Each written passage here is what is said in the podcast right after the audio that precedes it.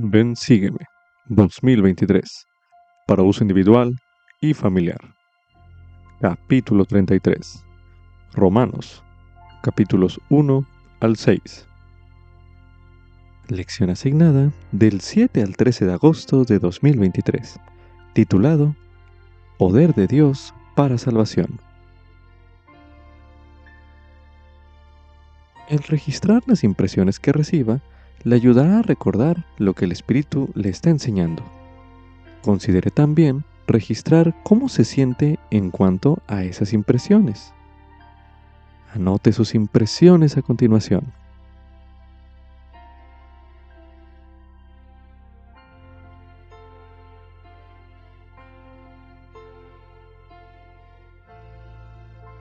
Para el momento en que Pablo escribió su epístola a los miembros de la Iglesia de Roma, que eran un grupo diverso de judíos y gentiles, la Iglesia de Jesucristo había crecido y ya no era un reducido grupo de creyentes de Galilea. Unos 20 años después de la resurrección del Salvador, había congregaciones de cristianos en casi todo lugar al que los apóstoles podían viajar, incluso en Roma, la capital de un poderoso imperio. Aún así, en comparación con lo vasto del imperio romano, la iglesia era pequeña y a menudo objeto de persecución. Aunque algunos bajo tales condiciones podrían sentirse avergonzados del Evangelio de Cristo, Pablo no se sentía así. Por supuesto, sabía y testificaba que el verdadero poder, es decir, el poder de Dios para salvación, se halla en el Evangelio de Jesucristo.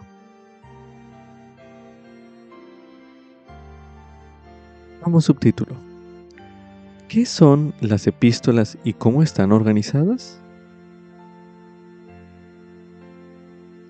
Las epístolas son cartas que los líderes de la Iglesia escribieron a los santos de diversas partes del mundo.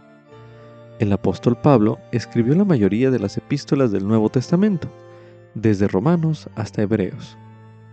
Sus epístolas están organizadas por su longitud, a excepción de Hebreos, Aunque Romanos es la primera epístola en el Nuevo Testamento, realmente fue escrita casi al final de los viajes misionales de Pablo.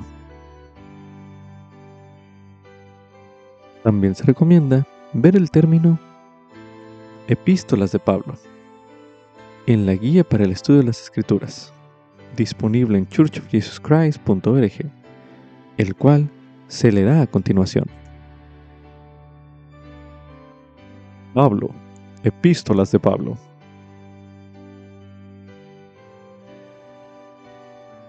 Las epístolas de Pablo comprenden 14 libros del Nuevo Testamento, que originalmente fueron cartas que el apóstol Pablo escribió a miembros de la iglesia. Se pueden dividir en los siguientes grupos. Primera y segunda de Tesalonicenses. Estos datan del año del 50 al 51 después de Cristo. Pablo escribió las epístolas a los tesalonicenses desde Corinto durante su segundo viaje misional. Su obra en Tesalónica se narra de los capítulos 17 de Hechos. Era su deseo regresar a Tesalónica, pero no pudo hacerlo. Por lo tanto, envió a Timoteo para animar a los conversos y para que regresara con noticias de ellos. La primera epístola es el resultado del agradecimiento que sintió por el regreso de Timoteo la segunda se escribió poco tiempo después.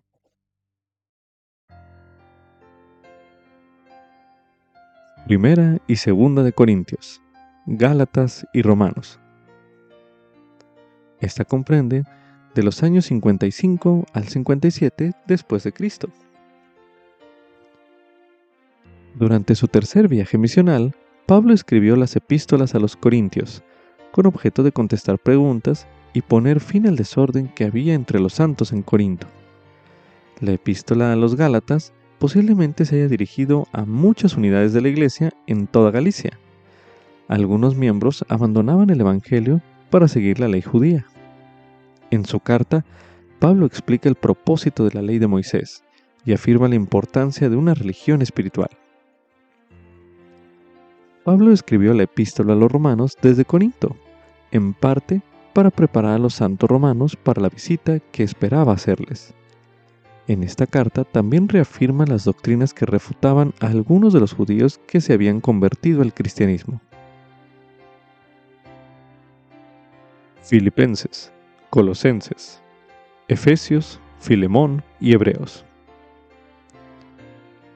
Estas datan del año 60 al 62 después de Cristo.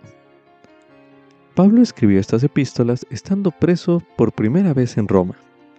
Escribió la epístola a los filipenses principalmente para expresarles su agradecimiento y su afecto y para animarlos en el desaliento que sentían debido al largo encarcelamiento de él.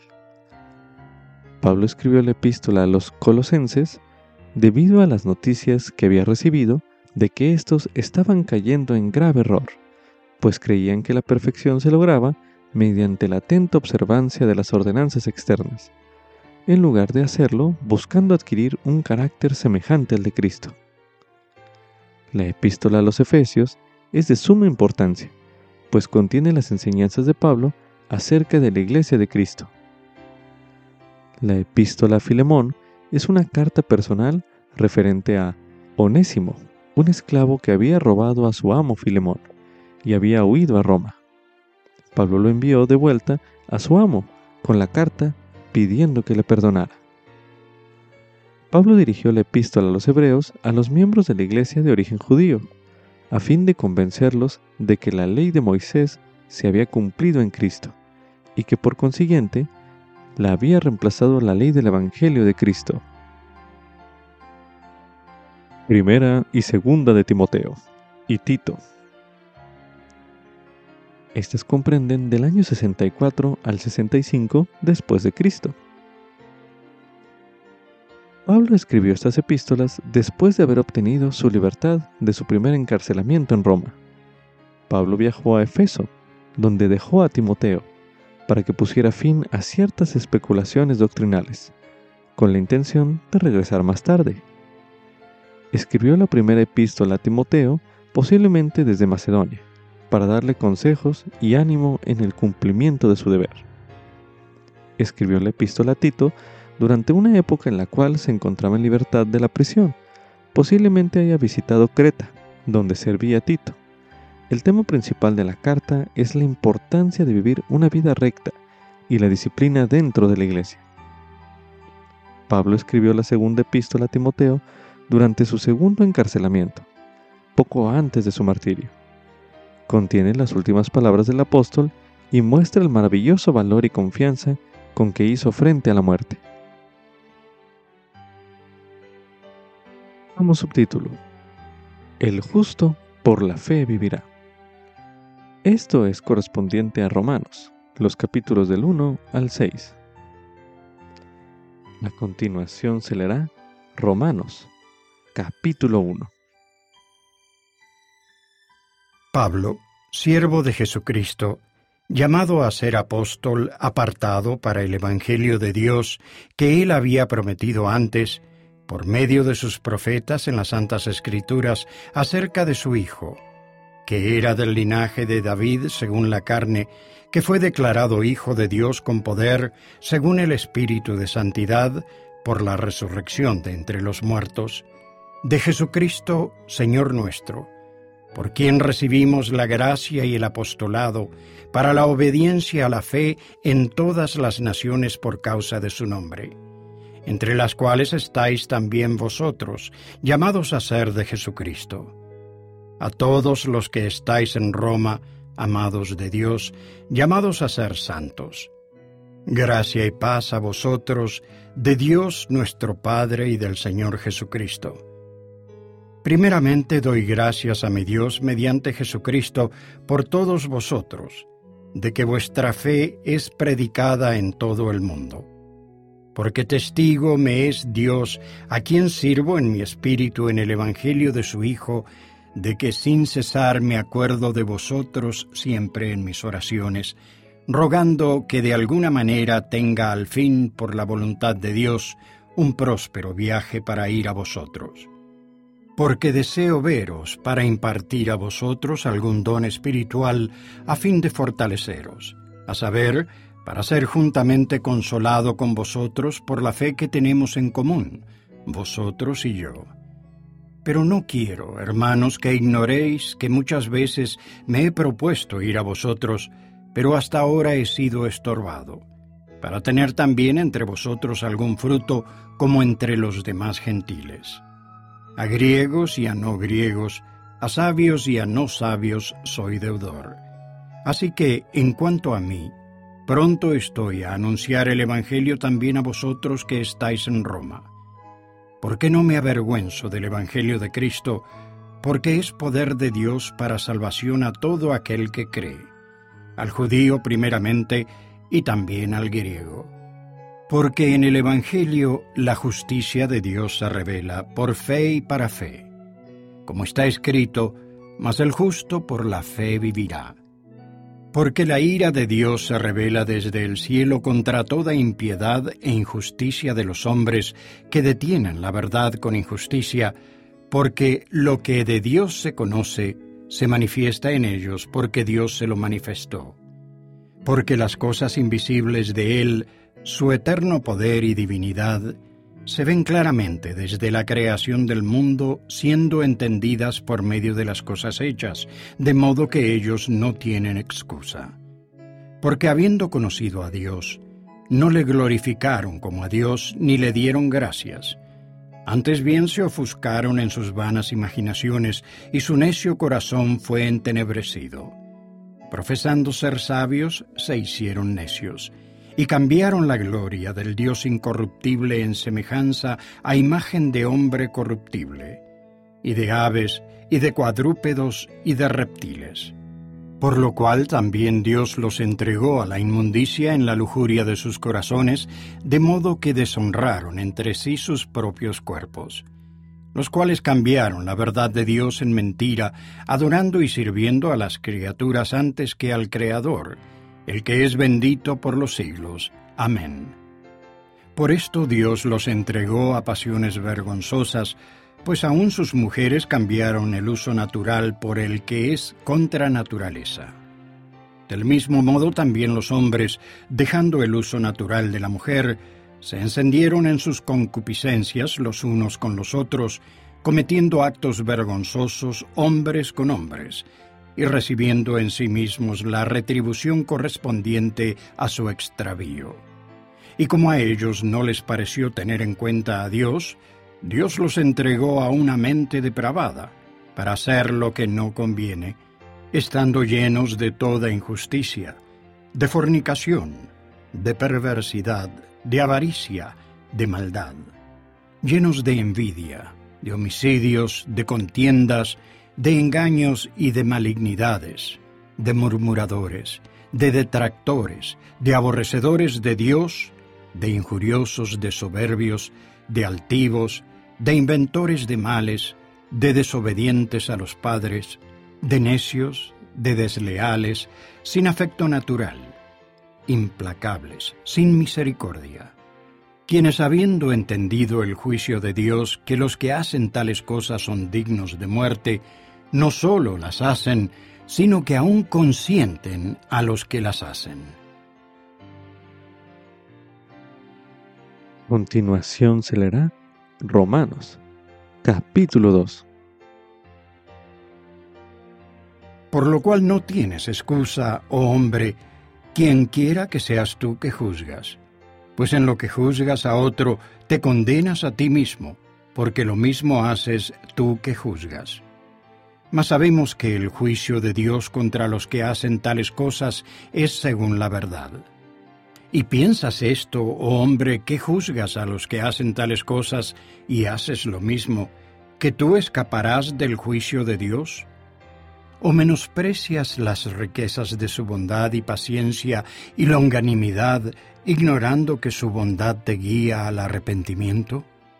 Mas por tu dureza y por tu corazón no arrepentido, atesoras para ti mismo ira para el día de la ira y de la revelación del justo juicio de Dios, quien pagará a cada uno conforme a sus obras. La vida eterna a los que perseveran en hacer el bien y buscan gloria y honra e inmortalidad. Pero a los que son contenciosos y no obedecen la verdad, antes bien obedecen la injusticia, enojo e ira, y tribulación y angustia sobre todo ser humano que hace lo malo, el judío primeramente y también el griego. Pero gloria y honra y paz a todo el que hace el bien, al judío primeramente y también al griego. Porque no hay acepción de personas para con Dios. Porque todos los que sin ley han pecado, sin ley también perecerán. Y todos los que en la ley han pecado, por la ley serán juzgados. Porque no son los oidores de la ley los justos ante Dios, sino los hacedores de la ley serán justificados. Porque los gentiles que no tienen ley hacen por naturaleza lo que es de la ley. Estos, aunque no tengan ley, son ley para sí mismos, pues muestran la obra de la ley escrita en sus corazones, dando también testimonio su conciencia, mientras que sus pensamientos los acusan o los excusan. En el día en que Dios juzgará los secretos de los hombres por medio de Jesucristo, conforme a mi Evangelio. He aquí tú que llevas el nombre de judío y te apoyas en la ley y te glorías en Dios y conoces su voluntad, e instruido por la ley apruebas lo mejor, y confías en que eres guía de los ciegos, luz de los que están en tinieblas, instructor de los que no saben, maestro de niños, que tienes en la ley la forma de la ciencia y de la verdad. Tú, pues, que enseñas a otro, ¿no te enseñas a ti mismo? Tú que predicas que no se ha de hurtar, ¿hurtas? Tú que dices que no se ha de cometer adulterio, ¿cometes adulterio? Tú que abominas los ídolos, ¿cometes sacrilegio? Tú que te jactas de la ley, con infracción de la ley deshonras a Dios? Porque el nombre de Dios es blasfemado por causa de vosotros entre los gentiles, como está escrito. Porque la circuncisión en verdad aprovecha si guardas la ley pero si eres transgresor de la ley, tu circuncisión viene a ser incircuncisión. De manera que si el incircunciso guarda las ordenanzas de la ley, ¿no será tenida en cuenta su incircuncisión por circuncisión? Y el que físicamente es incircunciso, pero guarda perfectamente la ley, te juzgará a ti, que con la letra y con la circuncisión eres transgresor de la ley. Porque no es judío el que lo es exteriormente, ni la circuncisión es la que se hace exteriormente en la carne, sino que es judío el que lo es en lo interior, y la circuncisión es la del corazón, en espíritu, no en letra, la alabanza del cual no es de los hombres, sino de Dios. continuación se leerá Romanos Capítulo 3 ¿Qué ventaja, pues, tiene el judío o de qué aprovecha la circuncisión? De mucho en todo sentido, principalmente porque les fueron confiadas las palabras de Dios. Pues que si algunos de ellos han sido incrédulos, ¿su incredulidad habrá hecho nula la verdad de Dios? De ninguna manera. Antes bien sea Dios veraz y todo hombre mentiroso, como está escrito, para que seas justificado en tus palabras y venzas cuando seas juzgado. Y si nuestra injusticia hace resaltar la justicia de Dios, ¿qué diremos? ¿Será injusto Dios que da castigo? Hablo como hombre. De ninguna manera, porque de otro modo, ¿cómo juzgaría Dios al mundo? Pero si por mi mentira la verdad de Dios abundó para su gloria, ¿por qué aún así soy yo juzgado como pecador? ¿Y por qué no decir, como se nos calumnia y como algunos afirman que nosotros decimos, hagamos lo malo para que venga lo bueno? La condenación de los tales es justa. ¿Qué pues? ¿Somos mejores que ellos? De ninguna manera, porque ya hemos comprobado que, tanto judíos como gentiles, todos están bajo pecado.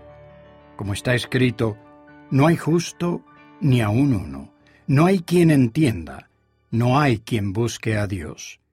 Todos se desviaron, a una se hicieron inútiles. No hay quien haga lo bueno, no hay ni siquiera uno. Sepulcro abierto es su garganta, con su lengua engañan. Veneno de áspides hay debajo de sus labios, cuya boca está llena de maldición y de amargura. Sus pies son veloces para derramar sangre. Destrucción y miseria hay en sus caminos, y camino de paz no conocieron. No hay temor de Dios delante de sus ojos. Ahora bien sabemos que todo lo que la ley dice, lo dice a los que están bajo la ley, para que toda boca se cierre y todo el mundo quede bajo el juicio de Dios. Porque por las obras de la ley ninguna carne se justificará delante de él, pues por medio de la ley es el conocimiento del pecado. Pero ahora, aparte de la ley, la justicia de Dios se ha manifestado atestiguada por la ley y por los profetas. La justicia de Dios por medio de la fe en Jesucristo para todos los que creen en Él. Porque no hay diferencia, por cuanto todos pecaron y están destituidos de la gloria de Dios, siendo justificados gratuitamente por su gracia mediante la redención que es en Cristo Jesús a quien Dios puso como propiciación por medio de la fe en su sangre, para manifestación de su justicia, al haber pasado por alto en su paciencia los pecados pasados, con la mira de manifestar su justicia en este tiempo, para que Él sea el justo y el que justifica al que es de la fe de Jesús. ¿Dónde, pues, está la jactancia? Queda excluida. ¿Por cuál ley? ¿Por la de las obras? No, sino por la ley de la fe. Así que concluimos que el hombre es justificado por la fe sin las obras de la ley. ¿Es Dios solamente Dios de los judíos? ¿No es también Dios de los gentiles? Sí, también de los gentiles, porque Dios es uno, y Él justificará por la fe la circuncisión y por medio de la fe la incircuncisión. ¿Anulamos entonces la ley por la fe? De ninguna manera. Antes bien, establecemos la ley. Continuación se leerá Romanos capítulo 4. ¿Qué pues diremos que halló Abraham nuestro Padre según la carne? Porque si Abraham fue justificado por las obras, tiene de qué gloriarse pero no para con Dios. Porque, ¿qué dice la Escritura?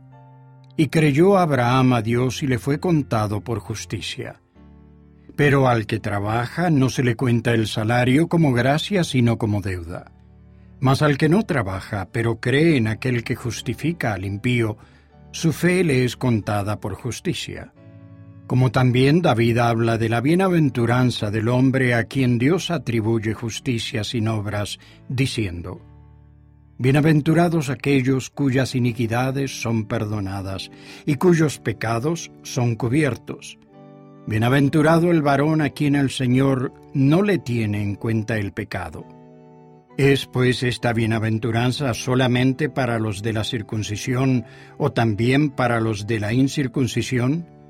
Porque decimos que a Abraham le fue contada la fe por justicia. ¿Cómo pues le fue contada?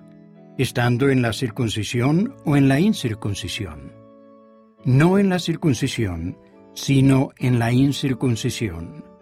Y recibió la circuncisión como señal, como sello de la justicia de la fe que tuvo estando aún en la incircuncisión, para que fuese Padre de todos los creyentes no circuncidados, a fin de que también a ellos les sea contado por justicia, y Padre de la circuncisión, no solamente para los que son de la circuncisión, sino también para los que siguen las pisadas de la fe que tuvo nuestro Padre Abraham antes de ser circuncidado. Porque no por la ley fue dada a Abraham o a su descendencia, la promesa de que sería heredero del mundo, sino por la justicia de la fe. Porque si los que son de la ley son los herederos, vana resulta la fe y anulada la promesa. Porque la ley produce ira, pero donde no hay ley tampoco hay transgresión.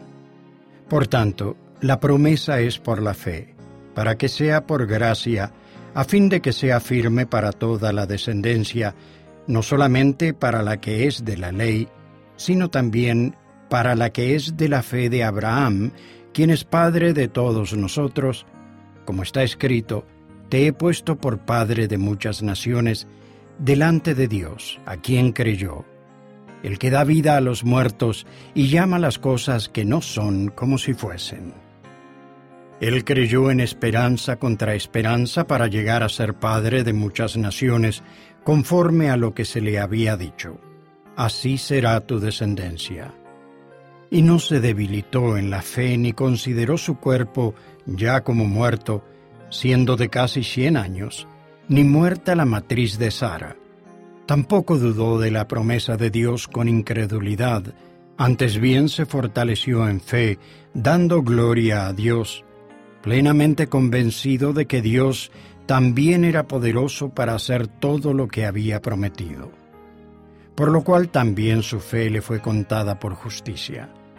Y no solamente con respecto a él se escribió que le fue contada, sino también con respecto a nosotros, a quienes ha de ser contada, esto es, a los que creemos en el que levantó de los muertos a Jesús Señor nuestro, el cual fue entregado por nuestras transgresiones y resucitado para nuestra justificación. Continuación se leerá Romanos, capítulo 5.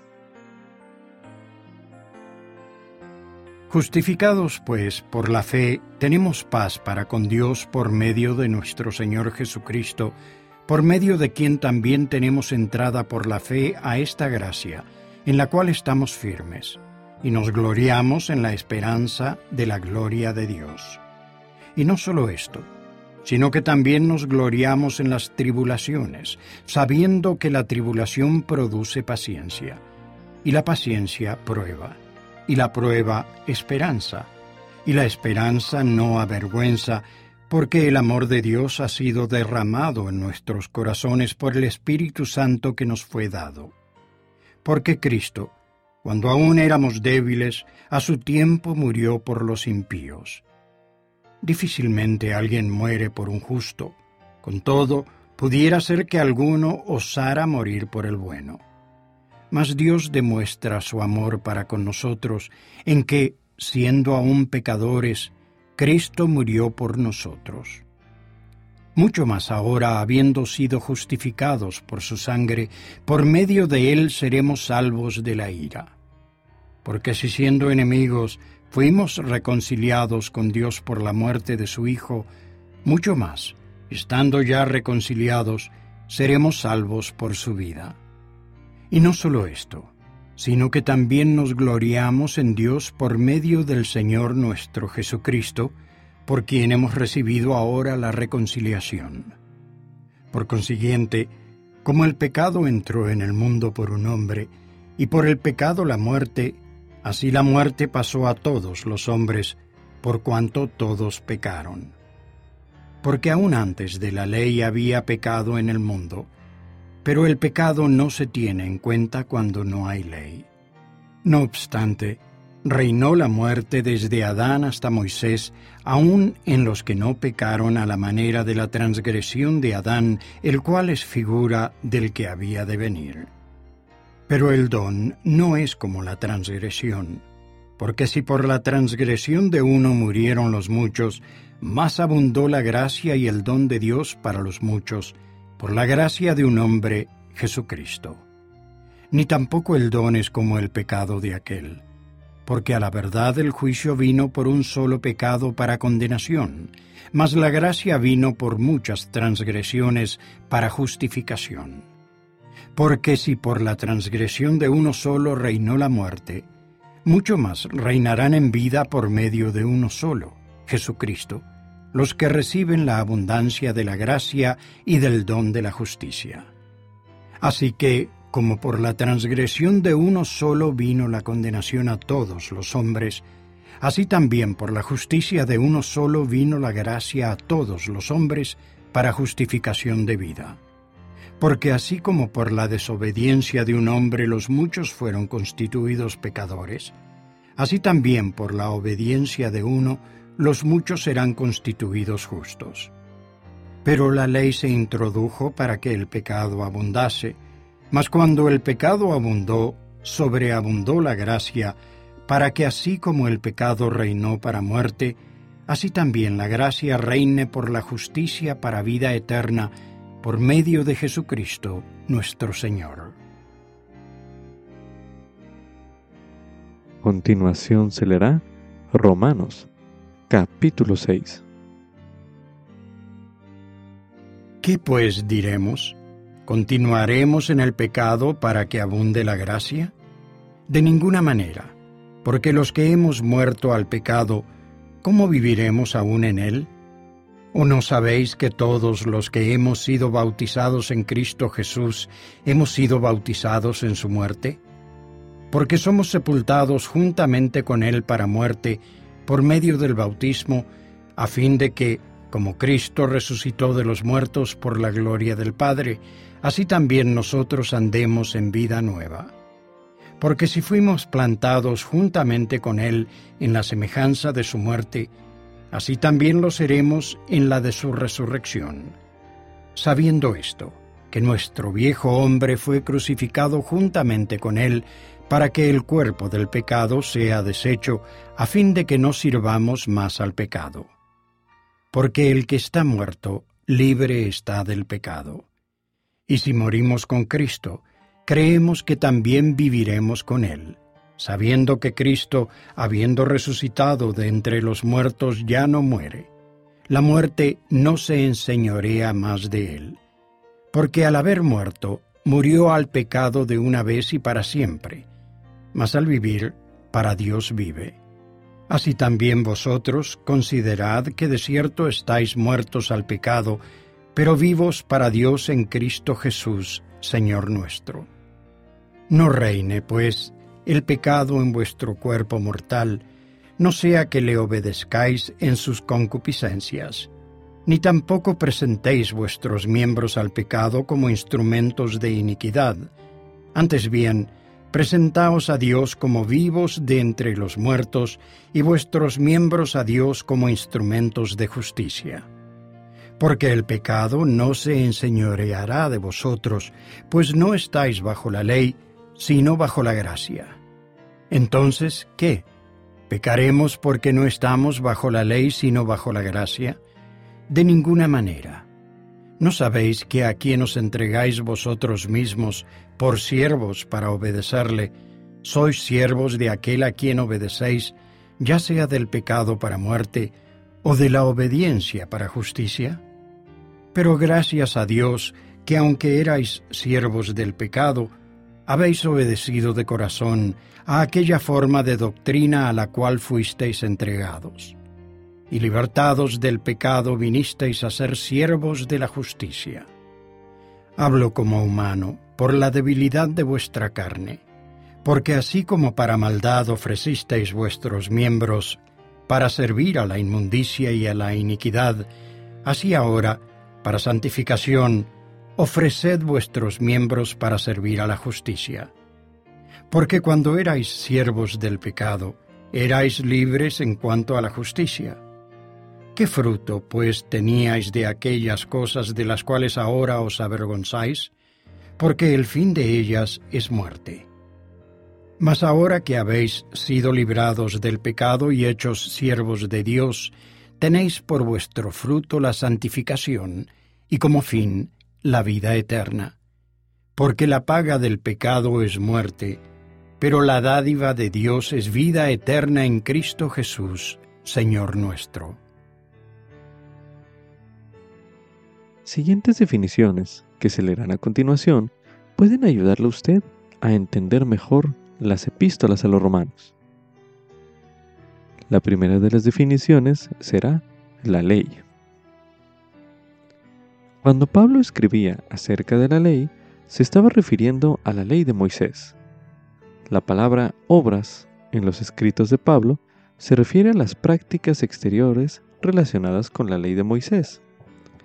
Continuación se leerá una serie de versículos y se le pide que mientras se lean, piense usted en cómo la ley de Moisés y las obras que ésta requería eran diferentes de la ley de la fe que se describe en estos versículos. A continuación se releerá en Romanos, en el capítulo 3, los versículos del 23 al 31, que dicen lo siguiente.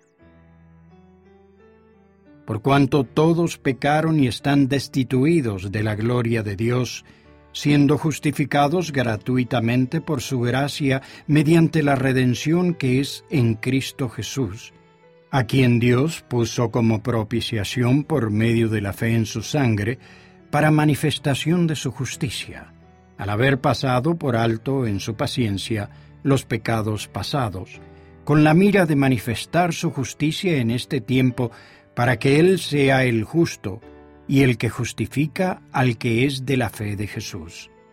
¿Dónde, pues, está la jactancia? Queda excluida. ¿Por cuál ley? ¿Por la de las obras? No, sino por la ley de la fe. Así que concluimos que el hombre es justificado por la fe sin las obras de la ley. ¿Es Dios solamente Dios de los judíos? ¿No es también Dios de los gentiles? Sí, también de los gentiles, porque Dios es uno, y Él justificará por la fe la circuncisión y por medio de la fe la incircuncisión. ¿Anulamos entonces la ley por la fe? De ninguna manera. Antes bien, establecemos la ley.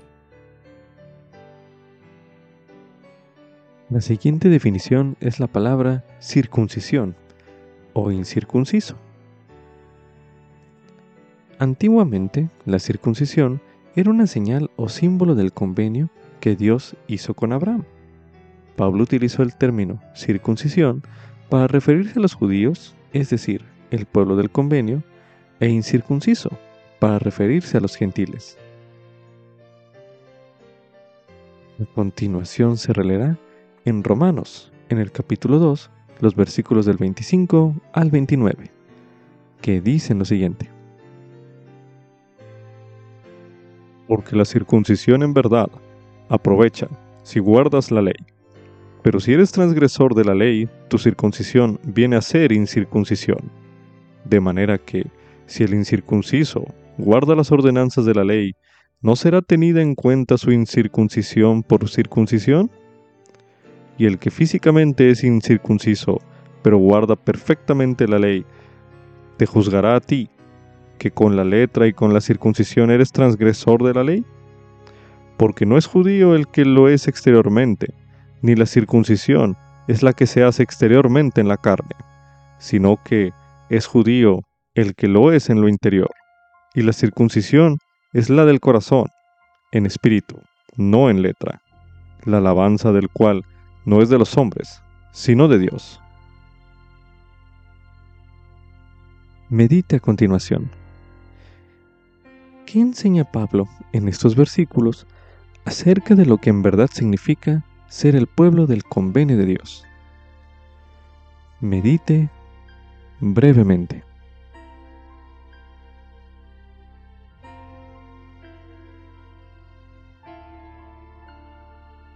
Tenga en cuenta que ya no es necesaria la circuncisión como señal del convenio de Dios con su pueblo.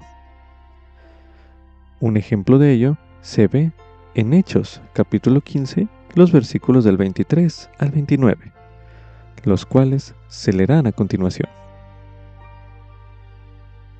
Los apóstoles y los ancianos y los hermanos y a los hermanos de entre los gentiles que están en Antioquía y en Siria y en Cilicia, salud, por cuanto hemos oído que algunos que han salido de nosotros, a los que no dimos orden, os han inquietado con palabras, perturbando vuestras almas, mandando circuncidaros y guardar la ley. Nos ha parecido bien, habiendo llegado a un acuerdo, elegir varones y enviarlos a vosotros, con vuestros amados Bernabé y Pablo, hombres que han expuesto su vida por el nombre de nuestro Señor Jesucristo. Así que enviamos a Judas y a Silas, quienes también, de palabra, os harán saber lo mismo porque ha parecido bien al Espíritu Santo y a nosotros no imponeros ninguna carga, más que éstas son necesarias, que os abstengáis de lo sacrificado a ídolos, y de sangre, y de lo estrangulado, y de fornicación, de tales cosas. Si os guardáis, bien haréis, pasadlo bien. Otra de las definiciones que pueden ayudarle a entender mejor la epístola a los romanos es justificación, justificar y justificado. Estos términos se refieren a la remisión o al perdón de los pecados.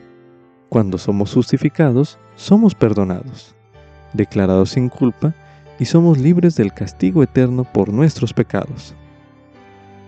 Cuando vea estos términos, fíjese lo que Pablo enseñó sobre lo que hace posible la justificación. Continuación se leerá en la guía para el estudio de las escrituras el término justificación o justificar. Justificación, justificar. La justificación es recibir el perdón de los pecados y ser declarado sin culpa.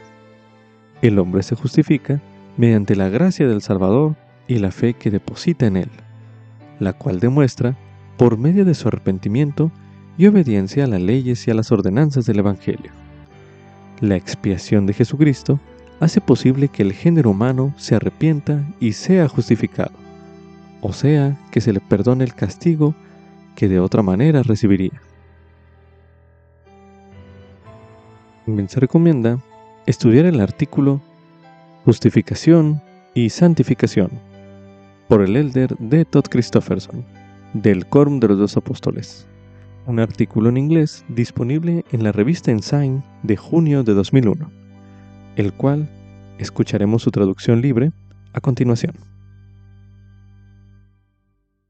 Justificación y Santificación. Por el elder de Todd Christopherson de la Presidencia de los 70. La justificación y la santificación son elementos de un proceso divino que nos califica para vivir en la presencia de Dios Padre y de Jesucristo. La justificación y la santificación están en el centro del misericordioso plan de salvación de Dios y son la esencia de nuestro testimonio del Señor. Jesucristo, si bien la justificación y la santificación pueden verse como temas distintos. En realidad creo que son elementos de un solo proceso divino que nos califica para vivir en la presencia de Dios el Padre y Jesucristo. He organizado mi discusión de esta doctrina en tres secciones basadas en declaraciones de el Cristo viviente. El testimonio de los apóstoles. Al conmemorar el nacimiento de Jesucristo hace dos milenios ofrecemos nuestro testimonio de la realidad de su vida incomparable y la virtud infinita de su gran sacrificio expiatorio. Él dio su vida para expiar los pecados de toda la humanidad. El suyo fue un gran regalo vicario a favor de todos los que alguna vez vivirían sobre la tierra.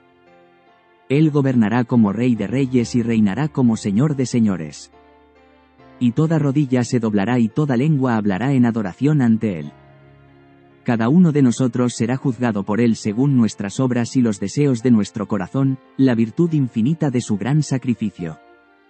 Expiatorio, la justificación y la santificación son el fruto de la virtud infinita, de la expiación. Virtud a la que también nos referimos como misericordia o gracia. Un versículo del libro de Mormón establece un fundamento útil. Y si decís que no hay ley, también diréis que no hay pecado si decís que no hay pecado. También decís que no hay justicia. Y si no hay justicia no hay felicidad. Y si no hay justicia ni felicidad. No hay castigo ni miseria. Y si estas cosas no son. No hay Dios. Y si no hay Dios no somos nosotros. Ni la tierra. Porque no pudo haber creación de cosas. Ni para actuar ni para ser actuadas. Por tanto, todas las cosas deben haberse desvanecido, Legi aquí comenta sobre la naturaleza fundamental de la ley. La ley divina que gobierna en el universo. En otras partes de las escrituras. Como por ejemplo en Alma 42. La palabra justicia se usa con un significado similar. Entonces, la justicia, o la ley, Es algo así como una plataforma que sostiene ciertos otros fundamentos. Legi declara que si no hubiera ley, no habría pecado. Si decís que no hay ley, también decís que no hay pecado. ¿Por qué no puede existir el pecado si no existe la ley? ¿Qué es el pecado? Sencillamente es desobediencia a la ley. Obviamente. Donde no hay nada que obedecer o desobedecer. No puede haber desobediencia. Legi continúa. Si decís que no hay pecado. También decís que no hay rectitud. De nuevo la pregunta. ¿Por qué? ¿Qué es la justicia sino la obediencia? Así como la ley debe existir para que el pecado o la desobediencia sean posibles.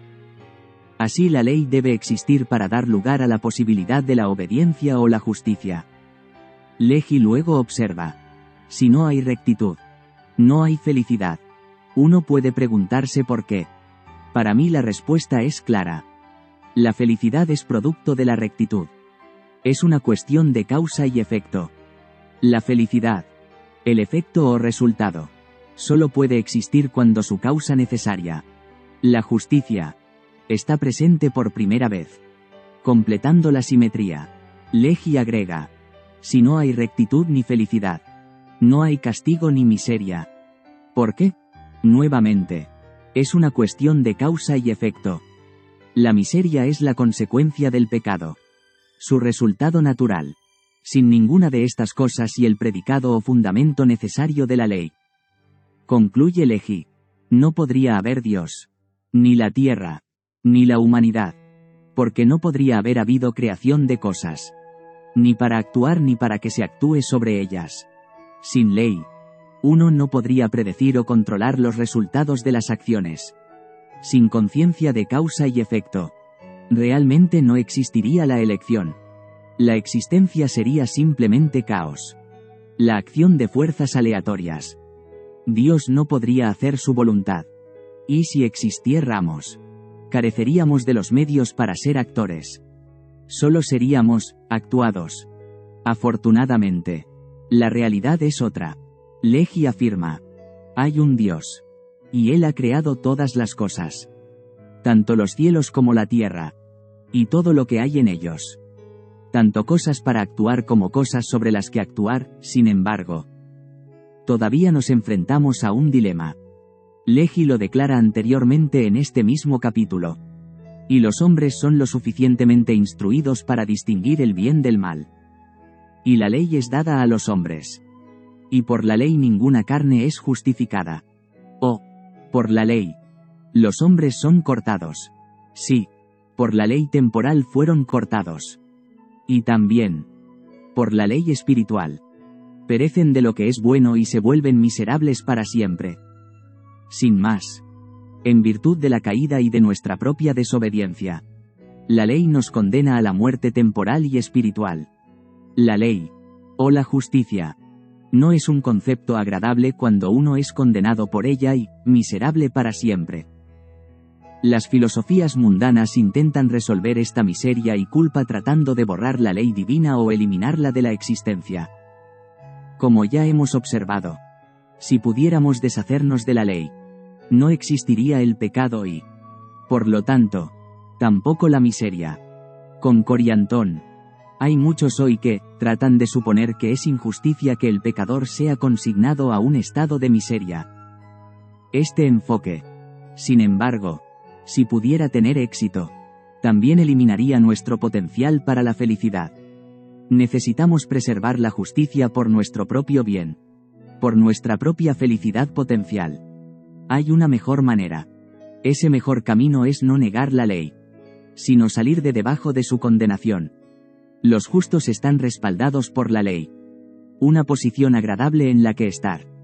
Pero para lograr ese estatus, necesitamos más que solo la ley. Necesitamos un Salvador. Necesitamos un mediador. De nuevo, Legi. Por tanto, la redención viene en ya a través del Santo Mesías. Porque Él está lleno de gracia y de verdad. He aquí. Él se ofrece a sí mismo en sacrificio por el pecado. Para cumplir las demandas de la ley. Por todos los de corazón quebrantado y de espíritu contrito. Y a nadie más se pueden satisfacer los fines de la ley. Debido a la virtud infinita de su gran sacrificio expiatorio. Jesucristo puede satisfacer o cumplir los fines de la ley en nuestro nombre. El perdón viene por la gracia de aquel que ha satisfecho las exigencias de la justicia con su propio sufrimiento. El justo por los injustos. Para llevarnos a Dios. Él quita nuestra condenación sin quitar la ley. Somos perdonados y colocados en una condición de justicia con Él. Llegamos a ser, como Él, sin pecado. Estamos sostenidos y protegidos por la ley. Por la justicia. Somos. En una palabra. Justificados. Por lo tanto, podemos hablar apropiadamente de alguien que es justificado como perdonado. Sin pecado o sin culpa.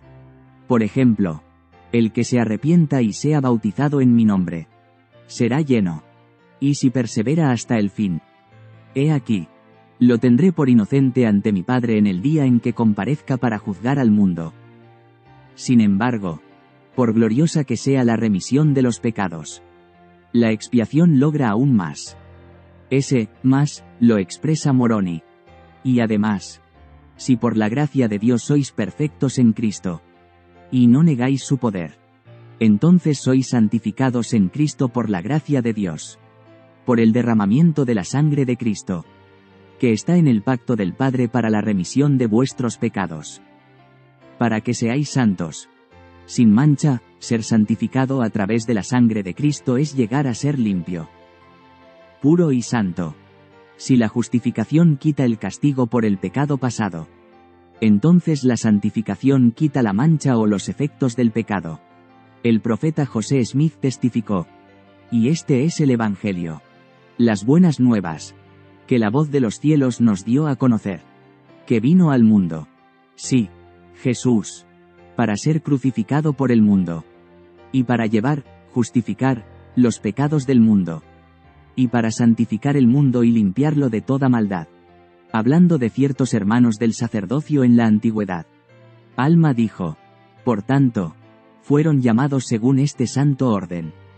Y fueron santificados y sus vestidos fueron lavados y emblanquecidos en la sangre del Cordero. Ahora bien, ellos, después de ser santificados por el Espíritu Santo, habiendo blanqueado sus vestiduras, siendo puros y sin mancha delante de Dios, no podían mirar el pecado sino con aborrecimiento. Y hubo muchos, muchísimos, que fueron purificados y entraron en el reposo del Señor su Dios podemos hablar apropiadamente de la santificación como el bautismo del Espíritu. O ser, bautizados con fuego y con el Espíritu Santo. Y ninguna cosa inmunda puede entrar en su reino. Por tanto, nada entra en su reposo sino aquellos que han lavado sus vestidos en mi sangre. A causa de su fe. Y el arrepentimiento de todos sus pecados. Y su fidelidad hasta el fin. Ahora bien, este es el mandamiento. Arrepentíos todos los términos de la tierra.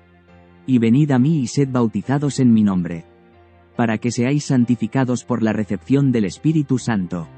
Para que seáis sin mancha delante de mí en el postrer día. A los que han sido santificados les parecerá algo natural entrar en el reposo o reino de Dios. Porque habrán llegado a ser como Él. Como dijo el Señor a Adán después de haber sido bautizado por agua y por el Espíritu. He aquí, Tú eres uno en mí. Un hijo de Dios. Y así todos lleguen a ser mis hijos. El suyo fue un gran regalo indirecto, este maravilloso perdón que nos libera del castigo que la justicia impondría de otro modo por la desobediencia y la santificación purificadora que le sigue se describen mejor como dones. O el don de la gracia. La suya fue una gran dádiva vicaria a favor de todos los que alguna vez vivirían sobre la tierra dada la magnitud del don de la gracia. Nunca supondríamos, incluso con todo el bien que pudiéramos hacer en esta vida, que nos lo hemos ganado. Es demasiado genial. Sabemos que es por la gracia por la que nos salvamos. Después de hacer cuanto podamos. Dice Nefi. Es y será siempre. En verdad. El don de Dios a través de su divino Hijo. Pero, como implica Nefi, hay algo que podemos hacer algo que todos los que son responsables deben hacer. Para que tenga efecto. El regalo debe ser aceptado. Porque ¿de qué le sirve al hombre si se le da un regalo? ¿Y no lo recibe? He aquí. No se regocija en lo que se le da. Ni se regocija en aquel que es el dador de la dádiva. Por lo tanto, no es que nos ganemos estos dones. Sino que elegimos buscar y aceptar la justificación y la santificación. Dado que el Salvador pagó por nuestros pecados y satisfizo la justicia por nosotros. Nos convertimos en deudores de Él en lugar de la justicia. Por lo tanto, debemos cumplir con las estipulaciones que Él ha establecido para el perdón y la limpieza. De lo contrario, Él retira su mediación ofrecida. Y nos quedamos solos frente a las exigencias de la justicia. Sin los medios para volvernos puros. Uno debe elegir a Cristo para recibir lo que Cristo ofrece. ¿Cómo se elige a Cristo? Notamos anteriormente la declaración del de que requiere un corazón quebrantado y un espíritu contrito. Nefi elabora. Por lo tanto, hagan las cosas que les he dicho que he visto que deben hacer su Señor y su Redentor. Porque por esta causa me han sido mostradas. Para que sepáis la puerta por la cual debéis entrar. Porque la puerta por la cual debéis entrar es el arrepentimiento y el bautismo en agua y entonces viene la remisión de vuestros pecados por fuego y por el Espíritu Santo. Repito la sucinta declaración del Salvador en tercer Nefi. Este es el mandamiento. Arrepentíos. Vosotros todos los extremos de la tierra. Y venid a mí y sed bautizados en mi nombre. Para que seáis santificados por la recepción del Espíritu Santo. Para que os presentéis sin mancha ante mí en el postrer día con referencia al diagrama de la página 24. Vemos que el don de la gracia o la misericordia se recibe cuando un creyente se arrepiente. Entra en los convenios especificados y recibe el Espíritu Santo. Esta acción de aceptación de nuestra parte abre la puerta para que el proceso de justificación, remisión o perdón de los pecados y santificación. Limpieza del pecado, obre en nosotros. Algo a lo que podemos referirnos como nacer de nuevo. Respondió Jesús y le dijo, De cierto, de cierto te digo, que el que no nacier de nuevo, no puede ver el reino de Dios. Nicodemo le dijo, ¿Cómo puede nacer un hombre siendo viejo? ¿Podrá entrar por segunda vez en el vientre de su madre? ¿Y nacer? Respondió Jesús. De cierto, de cierto te digo, que el que no nacier de agua y del Espíritu, no puede entrar en el reino de Dios. Este renacimiento se le describió más detalladamente a Adán como está registrado en el libro de Moisés. Dios le enseñó a Adán que era necesario que los hombres se arrepintieran, se bautizaran y recibieran el Espíritu Santo. Adán, buscando una comprensión más profunda, preguntó por qué. Dios explicó que el hombre debe estar limpio para poder morar en su presencia y que esto requiere un nacimiento purificador en el reino de Dios. Por causa de la transgresión viene la caída, la cual trae la muerte. Y por cuanto nacisteis en el mundo por el agua, y la sangre, y el espíritu que yo he hecho. Y así fuisteis del polvo en un alma viviente. Así también vosotros debo nacer de nuevo en el reino de los cielos. Del agua, y del espíritu, y ser purificado por sangre. Sí, la sangre de mi unigénito para que seáis santificados de todo pecado. Y disfrutéis de las palabras de vida eterna en este mundo. Y vida eterna en el mundo venidero. Sí, gloria inmortal. Porque por el agua guardáis el mandamiento. Por el Espíritu sois justificados. Y por la sangre sois santificados. Vemos aquí los elementos que provocan nuestro segundo nacimiento o entrada en el reino de Dios en analogía con los elementos que acompañan nuestro Nacimiento en la mortalidad, agua, sangre y espíritu. Este nacimiento de la vida mortal a la vida eterna requiere la interacción de 1. Convenios simbolizados por el agua. La característica principal de nuestro primer pacto. El bautismo. 2. La gracia de Cristo, simbolizada por su sangre. Y 3. El Espíritu Santo el medio a través del cual se aplica la gracia expiatoria para perdonar los pecados y santificar las almas. La justificación y la santificación se realizan por la gracia de Cristo. La cual gracia es un don al hombre basado en la fe. Pero nuestro albedrío moral también es un elemento necesario en este proceso divino. Debemos querer arrepentirnos y actuar para arrepentirnos. Debemos elegir ser bautizados y recibir el Espíritu Santo. Y debemos elegir permanecer leales a nuestros convenios a partir de entonces. Para recibir el don debemos actuar de la manera que Él ha ordenado. Cada uno de nosotros se presentará para ser juzgado, está claro que nuestra aceptación del don de la gracia no es un solo acto que ocurre en un solo momento en el tiempo, sino que es un proceso y una obligación continuos. Las palabras del Salvador en tres nefi a las que ya nos hemos referido hacen referencia a este punto. Cualquiera que se arrepienta y sea bautizado en mi nombre será lleno del Espíritu Santo. Y si persevera hasta el fin, he aquí, lo tendré por inocente ante mi Padre en el día en que me presentaré para juzgar al mundo. Y el que no persevere hasta el fin, he con acento agudo ese es también el que fue cortado y echado en el fuego y ninguna cosa inmunda puede entrar en su reino. Por lo tanto, nada entra en su reposo sino aquellos que han lavado sus vestidos en mi sangre. A causa de su fe, y del arrepentimiento de todos sus pecados, y de su fidelidad hasta el fin. Se nos advierte, existe la posibilidad de que el hombre caiga de la gracia y se aparte del Dios vivo. Por tanto, la Iglesia mire y ore siempre, para que no caiga en tentación. Sí. Y aun los que están santificados presten atención también. A su debido tiempo. Jesucristo juzgará al mundo.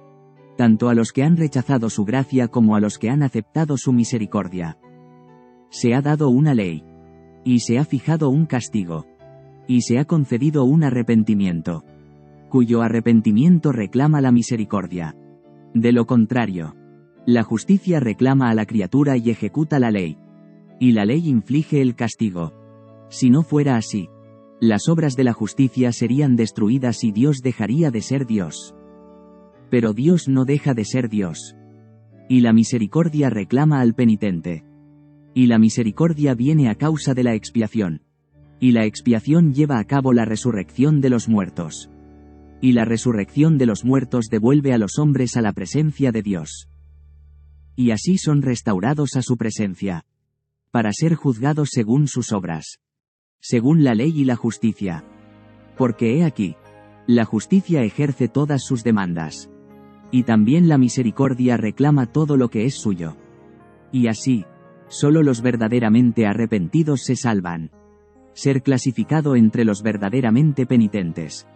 Los actos de obediencia al azar no serán adecuados. Debemos hacer los convenios correctamente y persistir en guardarlos hasta el punto en que nuestra expectativa de salvación sea afirmada por el Santo.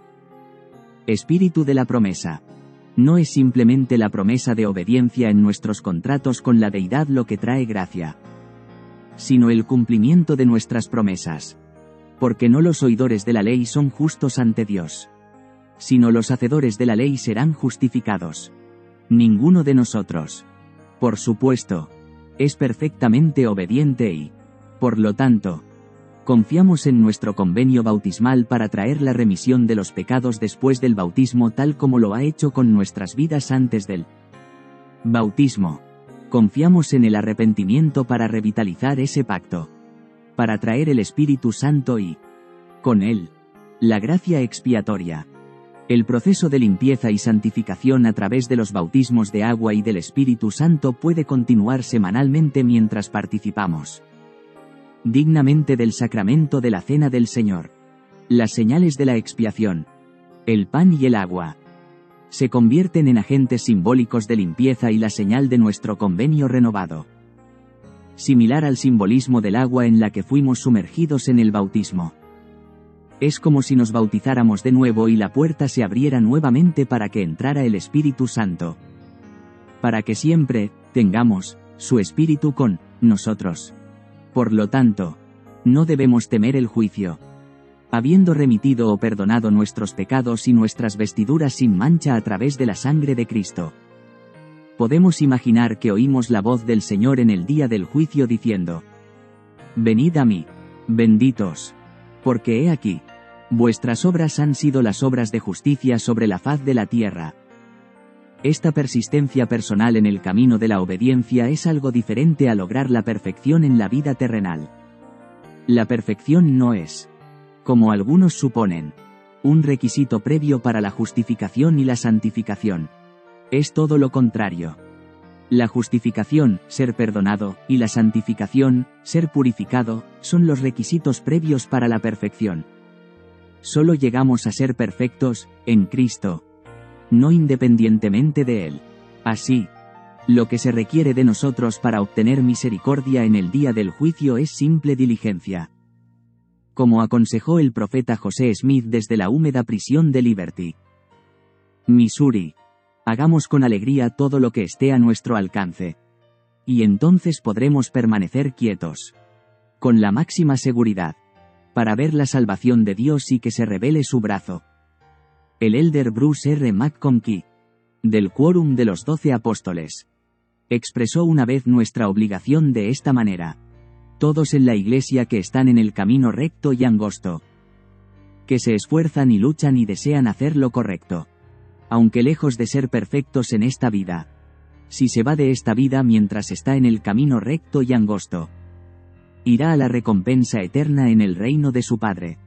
No necesitamos acomplejarnos o tener la sensación de que tienes que ser perfecto para ser salvo. La forma en que funciona es esta. Te metes en el camino que se llama recto y angosto. Lo haces entrando por la puerta del arrepentimiento y el bautismo. El camino recto y angosto lleva desde la puerta del arrepentimiento y del bautismo. Una distancia muy grande. A una recompensa que se llama vida eterna. Ahora es el tiempo y el día de tu salvación. Así que si estás trabajando celosamente en esta vida, aunque no hayas vencido completamente al mundo y no hayas hecho todo lo que esperabas hacer, todavía estás yendo. Ser salvo. Cuando estemos ante el Salvador para ser juzgados por Él. Será, según nuestras obras y los deseos de nuestro corazón. Donde podamos actuar. Donde tengamos la capacidad y los medios. Debemos actuar si queremos conservar un estado justificado y santificado. Pero donde legítima y verdaderamente no podemos actuar. El Señor aceptará el deseo de la acción. Se puede encontrar una aplicación de este principio en las declaraciones del rey Benjamín sobre nuestras obligaciones con los pobres. A los que tenían los medios y el poder para ayudar. Aconsejó. Y ahora bien. Por causa de estas cosas que os he dicho. Es decir, para retener la remisión de vuestros pecados de día en día. Para que podáis andar sin culpa delante de Dios, quisiera que de vuestros bienes dieseis a los pobres. Cada uno según lo que tiene. Como alimentar al hambriento. Vestir al desnudo. Visitar a los enfermos y administrar para su alivio. Tanto espiritual como temporalmente. Coma. Según sus necesidades. A los que carecen de medios para ayudar. Les dijo, y además, digo a los pobres, vosotros que no tenéis y sin embargo tenéis lo suficiente, que os quedéis de día en día. Me refiero a todos ustedes que niegan al mendigo, porque no tienen. Quisiera que dijerais en vuestros corazones que, no doy porque no tengo. Pero si tuviera, daría. Y ahora bien, si decís esto en vuestros corazones, quedaréis sin culpa. El Salvador ofrece a todos los que tengan fe y la acepten. Los dones de ser justificados o perdonados ante la ley y también ser santificados. Es decir, ser hechos santos y sin mancha. No hay otro nombre, ni camino, ni medio por el cual tal redención pueda ocurrir. Y verdaderamente su gracia es suficiente para lograrlo. Así que mi testimonio a cada miembro de la Iglesia, y nuestro testimonio al mundo, está registrado en las escrituras de esta última y más grande dispensación. Y sabemos que la justificación por la gracia de nuestro Señor y Salvador Jesucristo es justa y verdadera. Y sabemos también que la santificación por la gracia de nuestro Señor y Salvador Jesucristo es justa y verdadera para todos los que aman y sirven a Dios con toda su alma, mente y fuerza. En el libro de Romanos hay palabras como justicia que pueden ser consideradas sinónimos de palabras como justificación. Otra definición que puede ayudarle a entender mejor la epístola a los romanos es la gracia. La gracia es un medio divino de ayuda o fortaleza que se recibe mediante la abundante misericordia y el amor de Jesucristo. Mediante la gracia, todas las personas resucitarán y recibirán la inmortalidad. Además, la gracia es un poder habilitador que permite a los hombres y a las mujeres aferrarse a la vida eterna y a la exaltación, después de haber hecho su mejor esfuerzo. No nos ganamos la gracia por nuestros propios esfuerzos. Antes bien, es la gracia lo que nos da la fortaleza y ayuda para hacer buenas obras que nosotros, de otro modo, no tendríamos la capacidad de sostener. También se recomienda estudiar en la guía para el estudio de las escrituras el término gracia. Gracia. La gracia es el poder de Dios que hace posible que los seres humanos reciban bendiciones en esta vida y obtengan la vida eterna y la exaltación después de ejercer la fe, arrepentirse y hacer lo posible por guardar los mandamientos. Esta ayuda o fortaleza divina proviene de la misericordia y el amor de Dios. Toda persona mortal necesita de esa gracia divina como consecuencia de la caída de Adán y también a causa de las debilidades del hombre. A continuación se leerá en segundo Nefi, en el capítulo 25, el versículo 23, donde se menciona porque nosotros trabajamos diligentemente para escribir, a fin de persuadir a nuestros hijos, así como a nuestros hermanos, a creer en Cristo y a reconciliarse con Dios, pues sabemos que es por la gracia, por la que nos salvamos, después de hacer cuanto podamos. También se recomienda estudiar el mensaje El don de la gracia, por el presidente Dieter Feuchtsorf en aquel entonces como segundo consejero de la primera presidencia de la Iglesia. Mensaje pronunciado en la Conferencia General de abril de 2015, el cual escucharemos a continuación. Hermanos y hermanas y amigos, feliz Pascua de Resurrección.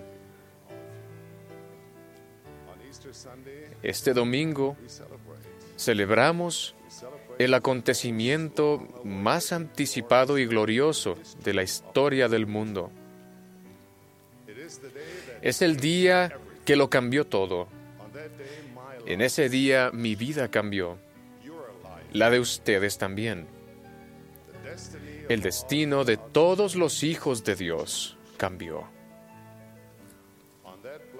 En ese día bendito el Salvador de la humanidad que había tomado sobre sí las cadenas del pecado y la muerte que nos mantenían cautivos. Rompió esas cadenas y nos libró. Gracias al sacrificio de nuestro amado Redentor, la muerte no tiene aguijón. El sepulcro no tiene victoria. Satanás no tiene poder perdurable. Y se nos ha hecho nacer de nuevo a una esperanza viva por la resurrección de Jesucristo. Ciertamente el apóstol Pablo estaba en lo correcto cuando dijo que podemos consolarnos los unos a los otros con estas palabras. Hablamos con frecuencia de la expiación del Salvador. Y con razón, tal como lo expresó Jacob. ¿Por qué no hablar de la expiación de Cristo y lograr un perfecto conocimiento de Él? Y mientras hablamos de Cristo, nos regocijamos en Cristo, predicamos de Cristo, profetizamos de Cristo siempre. No debemos perder el sentido de asombro y de gratitud por el sacrificio eterno del Hijo de Dios. La expiación del Salvador no puede ser algo común y corriente en nuestra enseñanza, en nuestras conversaciones ni en nuestro corazón. Es sagrada y santa, porque fue gracias a ese gran y postrer sacrificio que Jesús el Cristo trajo la salvación a cuantos crean en su nombre. Me maravillo al pensar que el Hijo de Dios condescendiera a salvarnos. A pesar de ser imperfectos, impuros, propensos a errar y desagradecidos. He intentado comprender la expiación del Salvador con mi mente finita. Y la única explicación que hallo es, Dios nos ama profunda, perfecta y eternamente. No alcanzo siquiera a estimar la anchura, la longitud, la profundidad y la altura del amor de Cristo. Una poderosa expresión de ese amor es lo que las escrituras denominan comúnmente como la gracia de Dios. La asistencia divina y la investidura de fortaleza que nos permiten progresar desde nuestras limitaciones y defectos actuales hasta llegar a ser seres exaltados de verdad y luz, hasta que seamos glorificados en la verdad y sepamos todas las cosas. La gracia de Dios es algo maravilloso, pero a menudo se malentiende. Aún así, debemos saber acerca de la gracia de Dios si pretendemos heredar lo que ha sido preparado para nosotros en su reino eterno. Con ese fin, me gustaría hablar acerca de la gracia. En particular, primero, de cómo la gracia abre las puertas del cielo. Y segundo, de cómo abre las ventanas de los cielos. Primero, la gracia abre las puertas del cielo. Por cuanto todos pecamos y estamos destituidos de la gloria de Dios, y debido a que ninguna cosa impura puede entrar en el reino de Dios, nadie es digno de volver a la presencia de Dios. Aun si sirviésemos a Dios con toda nuestra alma, no sería suficiente. Seríamos siervos inútiles. No podemos ganarnos el cielo por nosotros mismos. Las exigencias de la justicia se interponen como una barrera que nos es posible, imposible superar. Pero no se ha perdido todo. La gracia de Dios es nuestra esperanza sempiterna. Mediante el sacrificio de Jesucristo, el plan de misericordia apacigua las exigencias de la justicia y provee a los hombres la manera de tener fe para arrepentimiento.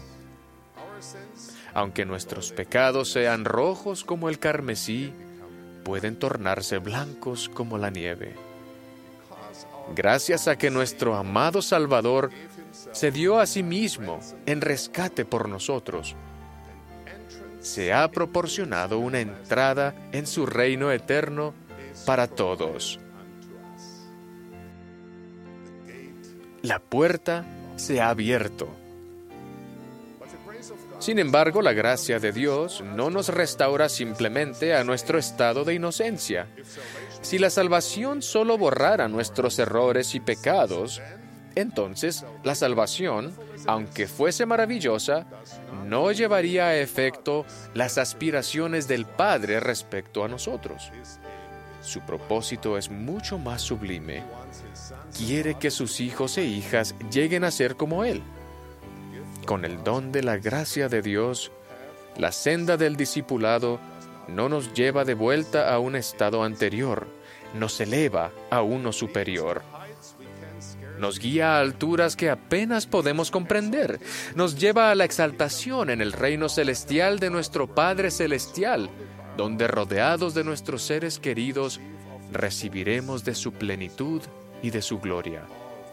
Todas las cosas serán nuestras y nosotros seremos de Cristo. En efecto, todo lo que el Padre tiene nos será dado. Para heredar esa gloria, se requiere algo más que una puerta abierta. Debemos entrar por esta puerta con un corazón deseoso de un cambio un cambio tan drástico que las escrituras lo describen como nacer otra vez. sí nacer de Dios, ser cambiados de nuestro estado mundano y caído a un estado de rectitud, siendo redimidos por Dios, convirtiéndonos en sus hijos e hijas. Segundo, la gracia abre las ventanas de los cielos. Otro aspecto de la gracia de Dios es que abre las ventanas del cielo, por las cuales Dios derrama bendiciones de poder y fortaleza, las cuales nos ayudan a lograr lo que de otro modo sería imposible. Es por medio de la asombrosa gracia de Dios que sus hijos pueden vencer las acechanzas y los peligros del adversario y nos eleva sobre el pecado para llegar a ser perfeccionados en Cristo. Si bien todos tenemos debilidades, las podemos superar. En efecto, es por la gracia de Dios que las debilidades se tornarán en fortalezas si nos humillamos y tenemos fe. A lo largo de la vida, la gracia de Dios nos concede bendiciones temporales y dones espirituales que aumentan nuestras capacidades y enriquecen nuestra vida. Su gracia nos refina y ayuda a alcanzar nuestro potencial verdadero. ¿Quién puede ser merecedor de ella? En la Biblia leemos en cuanto a la visita de Cristo a la casa de Simón. Por fuera, Simón parecía ser un hombre bueno y recto. Siempre aseguraba de cumplir con sus obligaciones religiosas. Guardaba la ley, pagaba sus diezmos, observaba el día de reposo, oraba diariamente e iba a la sinagoga. Pero mientras Jesús estaba con Simón, llegó una mujer que lavó los pies del Salvador con sus lágrimas y ungió sus pies con perfume. A Simón no le agradó este gesto de adoración porque sabía que esa mujer era pecadora. Simón pensó que si Jesús no lo sabía, seguramente él no era un profeta o no le hubiera permitido que lo tocase. Al percibir sus pensamientos, Jesús se volvió a Simón y le hizo una pregunta. Un acreedor tenía dos deudores. Uno le debía 500 denarios y el otro 50. Y yo teniendo ellos, y no teniendo con qué pagar, perdonó a ambos. Di pues, ¿cuál de estos le amará más? Simón respondió que era aquel a quien se perdonó más. Entonces Jesús enseñó una profunda lección. ¿Ves esta mujer? Sus pecados le son perdonados, porque amó mucho, pero al que se le perdona poco, poco ama. ¿A cuál de estas dos personas nos parecemos más? ¿Somos como Simón? ¿Nos sentimos seguros con nuestras buenas obras y confiamos en nuestra propia justicia? ¿Somos quizás algo impacientes con quienes no viven según nuestras normas? ¿Estamos en piloto automático? ¿Actuamos sin pensar? Asistimos a las reuniones, bostezamos en la escuela dominical y revisamos el teléfono móvil durante la reunión sacramental? ¿O somos como esta mujer que pensaba que estaba completa e irremediablemente perdida a causa de sus pecados? ¿Amamos mucho? ¿Entendemos nuestra deuda con el Padre Celestial y rogamos con toda nuestra alma por la gracia de Dios? Cuando nos arrodillamos a orar, ¿es para repasar los grandes éxitos de nuestra propia rectitud? ¿O para confesar nuestras faltas, suplicar por la gracia de Dios y derramar lágrimas de gratitud por el asombroso plan de redención? No podemos comprar la salvación con las monedas de la obediencia. Es la sangre del Hijo de Dios lo que la compra. Pensar que con nuestras buenas obras podemos pagar por la salvación es como comprar un pasaje de avión y pensar que somos dueños de la aerolínea. O pensar que por pagar el alquiler de nuestra casa nos hace propietarios de todo el planeta. Si la gracia es un, don de Dios, ¿por qué entonces es tan importante obedecer los mandamientos de Dios? ¿Por qué molestarnos en obedecerlos o en arrepentirnos? ¿Por qué no sencillamente admitir que somos pecadores y dejar que Dios nos salve? O, usando las palabras de Pablo, ¿continuaremos en el pecado para que abunde la gracia? La respuesta de Pablo fue sencilla. De ninguna manera. Hermanos y hermanas, obedecemos los mandamientos porque amamos a Dios. El tratar de entender el don de la gracia de Dios con todo el corazón y la mente nos da aún mayor razón para amar y obedecer a nuestro Padre Celestial con mansedumbre y gratitud. El andar por la senda del discipulado nos refina y nos hace mejorar, nos ayuda a llegar a ser más como Él y nos conduce de regreso a su presencia. El Espíritu del Señor, nuestro Dios, efectúa un potente cambio en nosotros, que ya no tenemos más disposición a obrar mal, sino a hacer lo bueno continuamente.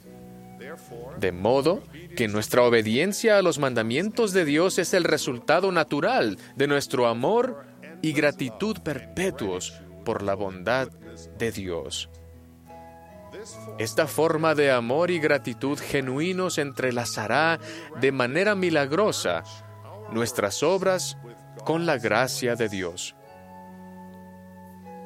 La virtud engalanará nuestros pensamientos incesantemente y nuestra confianza se fortalecerá en la presencia de Dios. Queridos hermanos y hermanas, vivir el Evangelio con fidelidad no es una carga, es un ejercicio de práctica gozoso. Es la preparación para heredar la grandiosa gloria de las eternidades. Procuramos obedecer a nuestro Padre Celestial porque nuestro espíritu se hará más receptivo a lo espiritual. Se despliegan panoramas ante nosotros que no sabíamos que existían. Recibimos iluminación y entendimiento cuando hacemos la voluntad del Padre. La gracia es un don de Dios y nuestro deseo de ser obediente a cada mandamiento de Dios es como extendemos nuestra mano mortal para recibir ese sagrado don de nuestro Padre Celestial.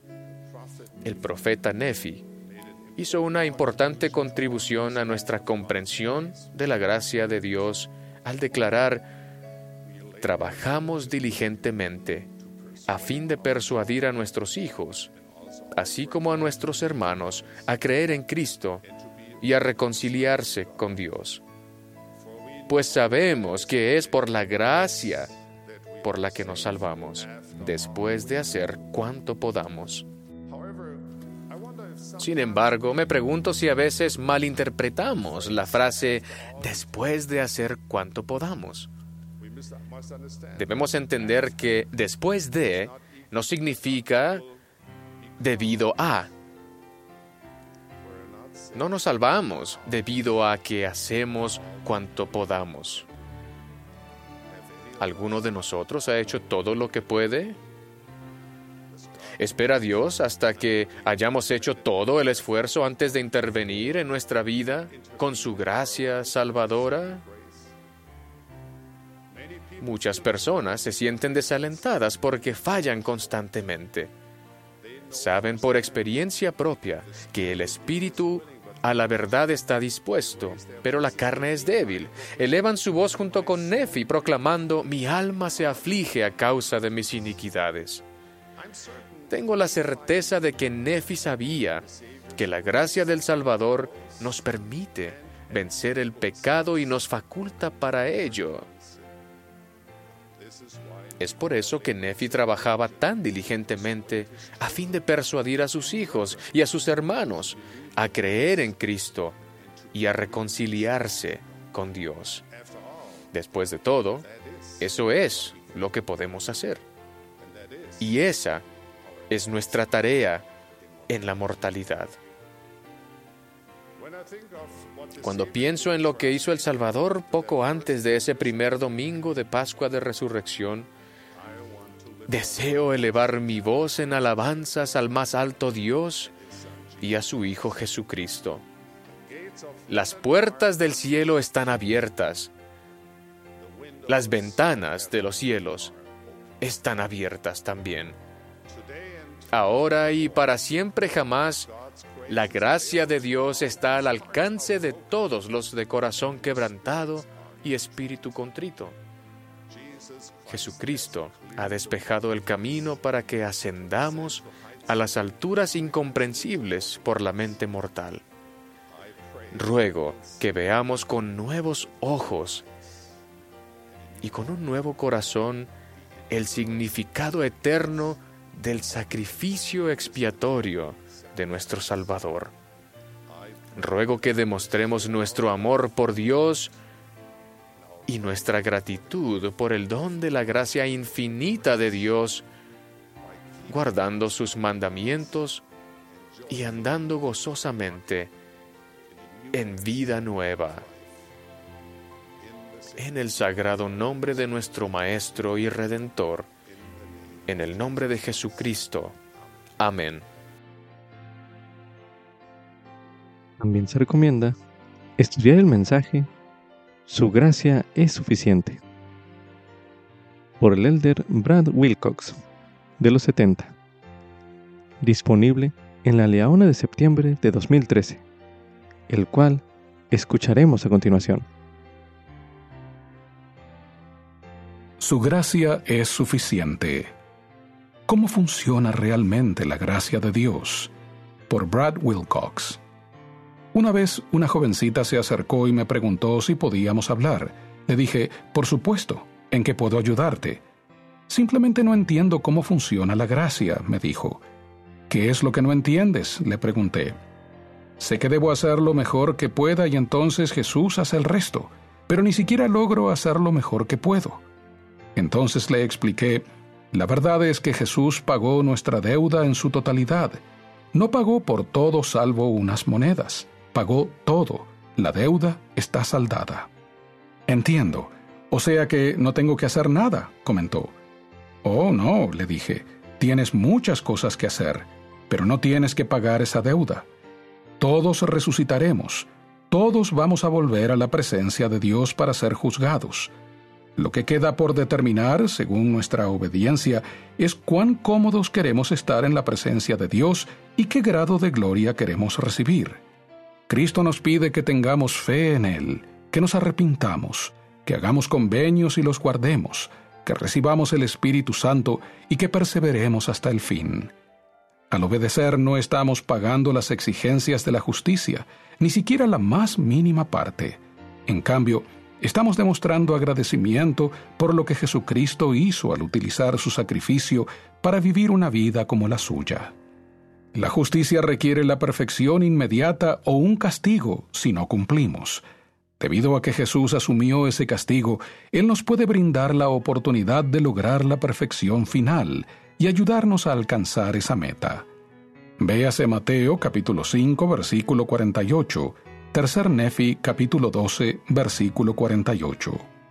Él puede perdonar lo que la justicia nunca podría y ahora puede exigirnos su propia serie de requisitos. Véase Tercer Nefi capítulo 28 versículo 35. La gracia nos transforma. El acuerdo que Cristo hace con nosotros es similar a cuando una mamá procura lecciones de música para su hijo. La mamá le paga al maestro de piano. Debido a que la madre paga la deuda por completo, puede pedirle algo a cambio al hijo. ¿Y qué es eso? Que practique. ¿Paga el niño al maestro de piano al practicar? No. ¿Devuelve el niño a su mamá el dinero que le pagó al maestro de piano al practicar? No. El practicar es la forma en que el niño demuestra agradecimiento por el increíble regalo que le hace su mamá.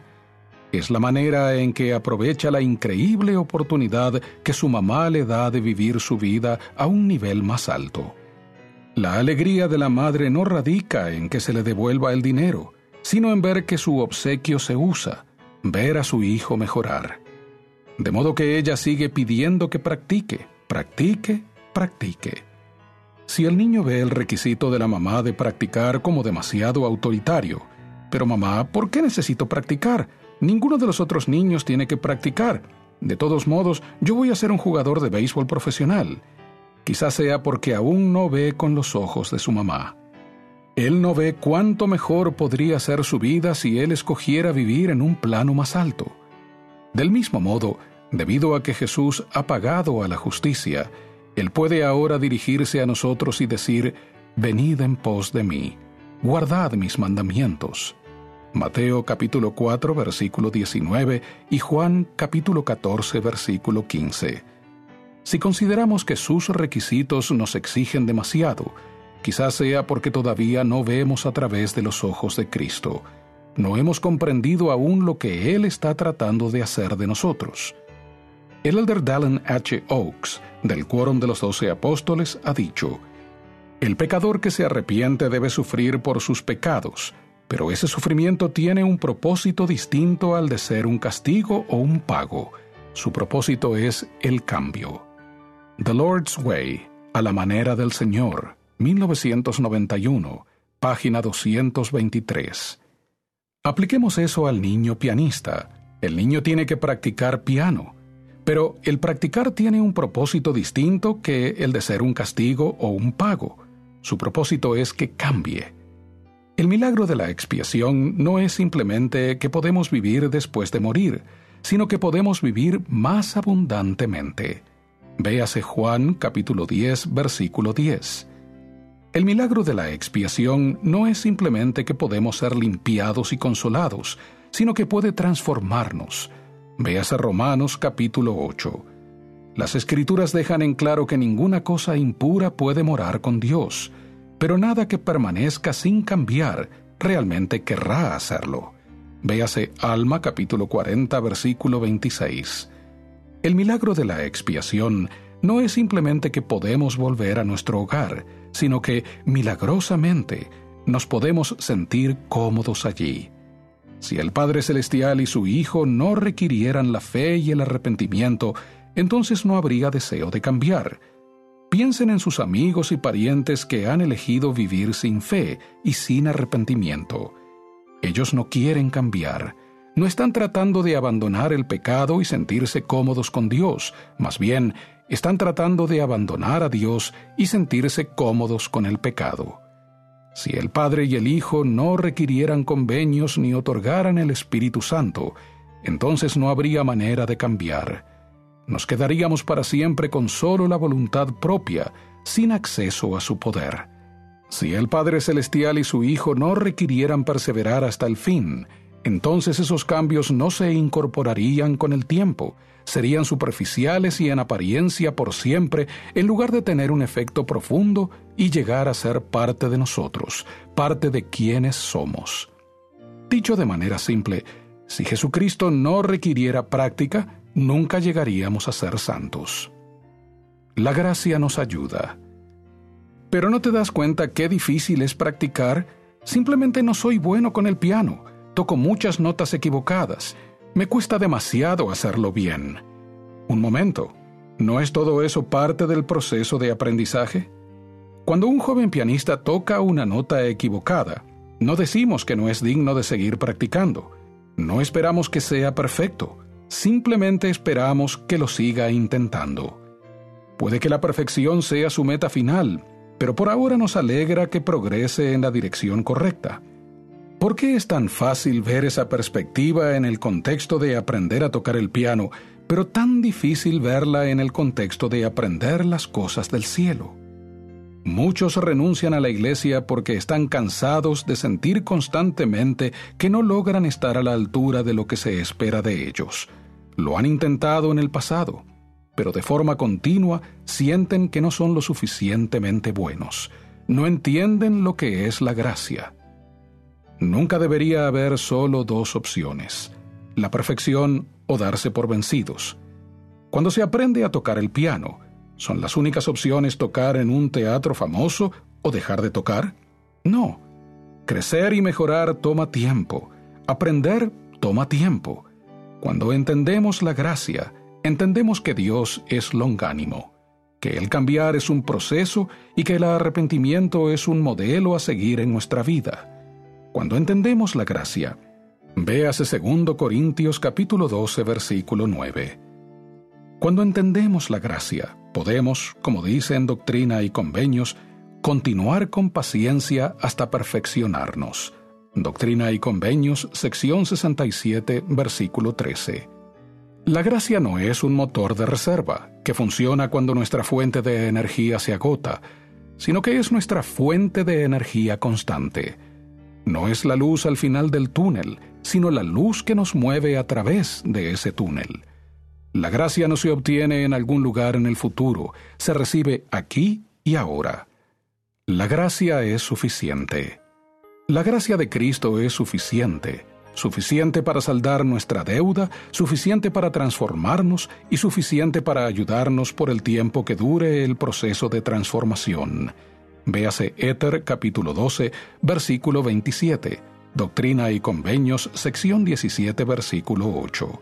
El libro de Mormón nos enseña a confiar solamente en los méritos y misericordia y gracia del Santo Mesías. Segundo Nefi, capítulo 2, versículo 8. Al hacerlo, no descubrimos, como creen algunos cristianos, que Cristo no requiere nada de nosotros. Más bien descubrimos la razón por la que Él requiere tanto y la fortaleza para hacer todo lo que Él pide. Véase Filipenses capítulo 4, versículo 13. La gracia no es la ausencia de las elevadas expectativas de Dios. La gracia es la presencia del poder de Dios. Véase Lucas capítulo 1, versículo 37. La gracia de Dios es suficiente. La gracia de Jesús es suficiente. Es suficiente. Es todo lo que necesitamos. No se den por vencidos. Sigan intentándolo. No busquen escapes ni excusas. Busquen al Señor y su fortaleza perfecta. No busquen a quien culpar. Busquen a alguien que los ayude. Busquen a Cristo y cuando lo hagan, sentirán el poder habilitador y la ayuda divina que llamamos su gracia sublime. Continuar su lectura del libro de Romanos, anote lo que aprenda usted acerca de la gracia del Salvador. Como subtítulo, mis acciones deben reflejar y aumentar mi conversión. Esto es correspondiente a Romanos, en el capítulo 2, los versículos del 17 al 29. Aparentemente, algunos de los judíos cristianos de Roma aún creían que los ritos y rituales de la ley de Moisés brindaban la salvación. Esto parece ser un problema que no se aplica a nosotros, ya que no volvimos por la ley de Moisés. Pero cuando lea los escritos de Pablo, particularmente los versículos declarados en este bloque de lectura, piensa en los esfuerzos que hace usted por vivir el Evangelio.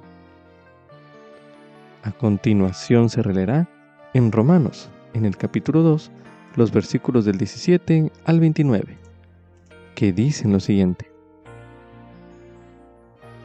He aquí tú que llevas el nombre de judío y te apoyas en la ley y te glorías en Dios, y conoces su voluntad, e instruido por la ley apruebas lo mejor, y confías en que eres guía de los ciegos, luz de los que están en tinieblas, instructor de los que no saben, maestro de niños, que tienes en la ley la forma de la ciencia y de la verdad.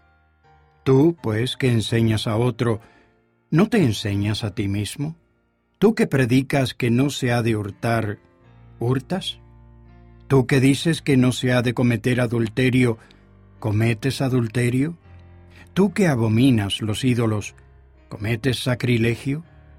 Tú que te jactas de la ley, con infracción de la ley deshonras a Dios?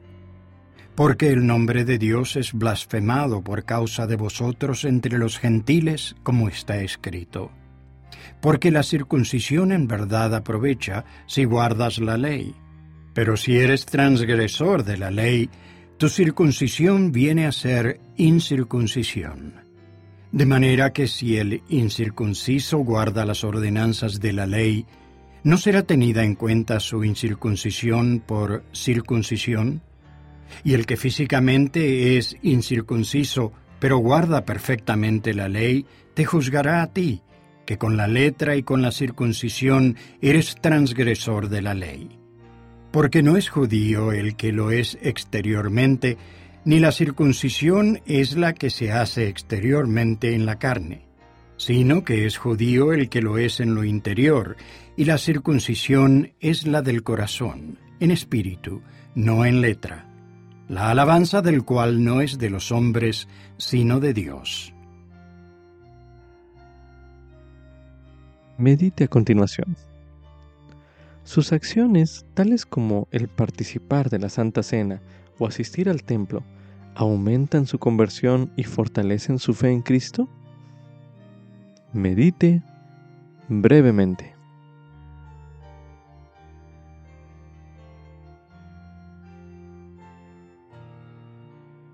Continuación se leerá en Alma, capítulo 25, los versículos del 15 al 16, que dicen lo siguiente. Sí, y observaban la ley de Moisés, porque era necesario que la observaran todavía, pues no se había cumplido enteramente. Mas a pesar de la ley de Moisés, esperaban anhelosamente la venida de Cristo, considerando la ley mosaica como un símbolo de su venida y creyendo que debían guardar aquellas prácticas exteriores hasta que Él les fuese revelado. Pero no creían que la salvación viniera por la ley de Moisés, sino que la ley de Moisés servía para fortalecer su fe en Cristo, y así, mediante la fe, retenían la esperanza de salvación eterna, confiando en el espíritu de profecía que habló de aquellas cosas que habían de venir. Medite a continuación. ¿Hay algo que deba cambiar usted para que sus acciones le conduzcan a un cambio de corazón? Medite una última vez en este bloque de lectura.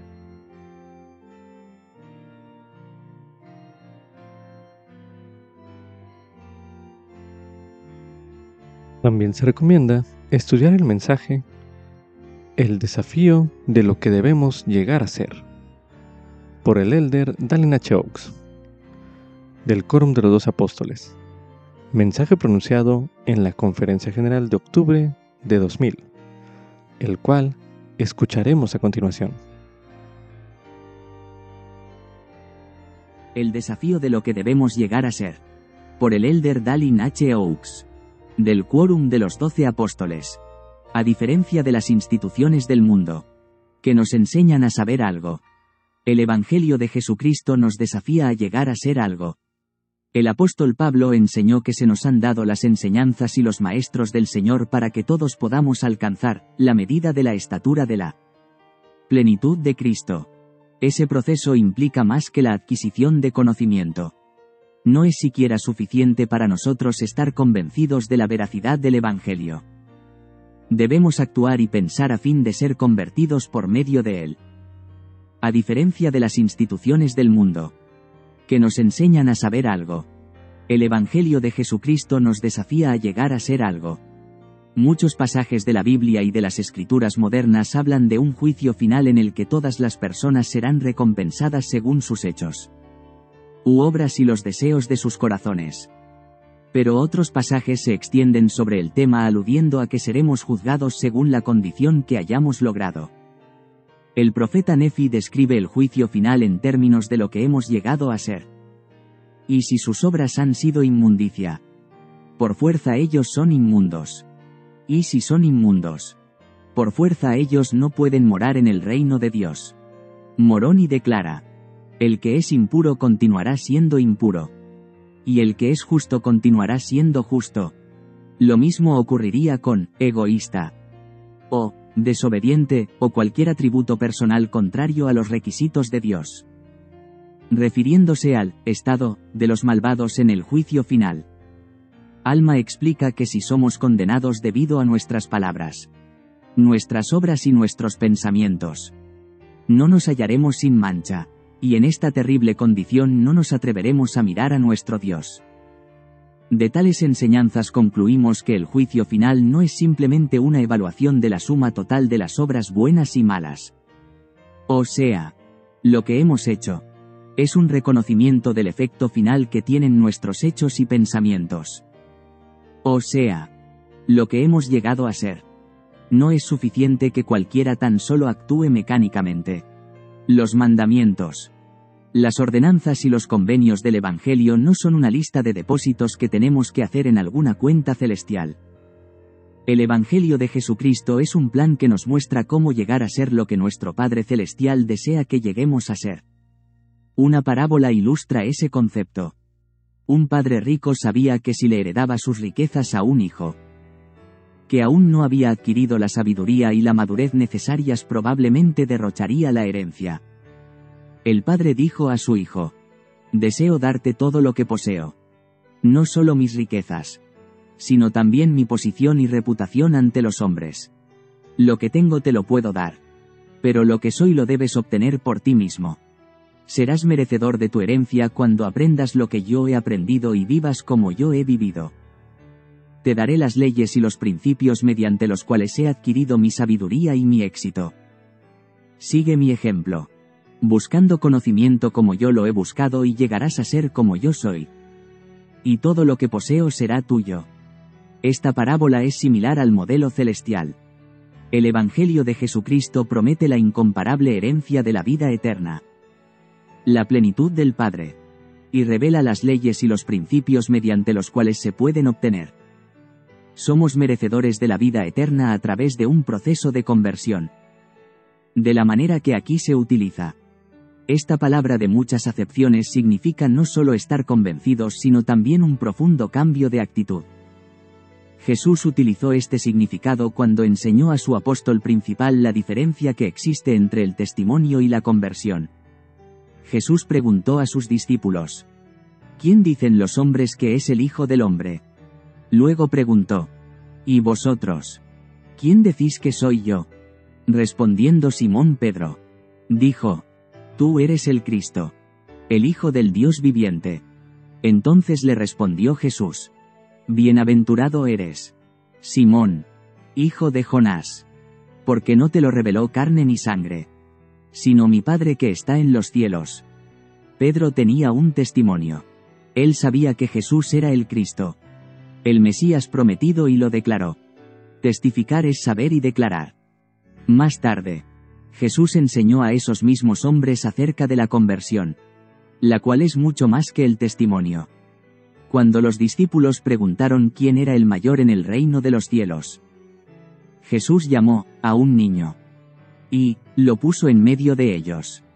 Y dijo, De cierto os digo, que si no os volvéis, convertís, y os hacéis como niños, no entraréis en el reino de los cielos. Así que, cualquiera que se humil como este niño. E con acento agudo ese es el mayor en el reino de los cielos, después. El Salvador confirmó la importancia del ser convertidos. Aun para aquellos que poseen un testimonio de la verdad. En las sublimes instrucciones que se dieron en la última cena. Él dijo a Simón Pedro. Yo he rogado por ti. Que tu fe no falte. Y tú, una vez vuelto, confirma a tus hermanos a fin de confirmar a sus hermanos. De nutrir y apacentar la grey de Dios. Ese hombre que había seguido a Jesús por tres años. Que había recibido la autoridad del santo apostolado. Que había sido un valiente maestro y testigo del Evangelio cristiano. Y cuyo testimonio había hecho que el maestro le llamara bienaventurado. Aún necesitaba ser convertido, el desafío de Jesús muestra que la conversión que él quería de los que entrarían al reino de los cielos, véase Mateo 18. 3. Era mucho más que el ser convertidos para testificar de la veracidad del Evangelio. Testificar es saber y declarar. El Evangelio nos invita a convertirnos. Lo cual requiere que hagamos y que lleguemos a ser. Si alguno de nosotros se basa únicamente en el conocimiento y en el testimonio del Evangelio, Estamos en la misma posición de los bienaventurados pero inconclusos apóstoles a quienes Jesús dio el desafío de que se convirtieran. Todos conocemos a alguien que tiene un fuerte testimonio pero que no actúa como si estuviese convertido. Por ejemplo, ex misioneros. ¿Están tratando aún de convertirse o están ocupados con las cosas del mundo? La conversión necesaria mediante el Evangelio comienza con la experiencia inicial que las Escrituras llaman nacer de nuevo. En las aguas del bautismo y al recibir el don del Espíritu Santo. Llegamos a ser, hijos e hijas, espirituales de Jesucristo. Nuevas criaturas, que, pueden heredar el reino de Dios. Al enseñar a los nefitas, el Salvador les habló de lo que debían llegar a ser. Les desafió a arrepentirse y ser bautizados. Y santificados por la recepción del Espíritu Santo. A fin de que en el postrer día os presentéis ante mí sin mancha. Y concluyó. Por lo tanto, ¿qué clase de hombres habéis de ser? En verdad os digo. Aun como yo soy, el Evangelio de Jesucristo es el plan mediante el cual podemos llegar a ser lo que se supone que los hijos de Dios deben llegar a ser. Ese estado perfeccionado y sin mancha será el resultado de la sucesión constante de convenios, ordenanzas y acciones, de una acumulación de decisiones correctas y del arrepentimiento continuo. Esta vida es cuando el hombre debe prepararse para comparecer ante Dios. Ahora es el momento de que todos trabajemos hacia nuestra conversión personal. De que lleguemos a ser lo que nuestro Padre Celestial desea que lleguemos a ser. Al hacerlo, debemos recordar que nuestras relaciones familiares, aún más que nuestros llamamientos en la Iglesia, son el entorno donde se producirá la parte más importante de ese desarrollo.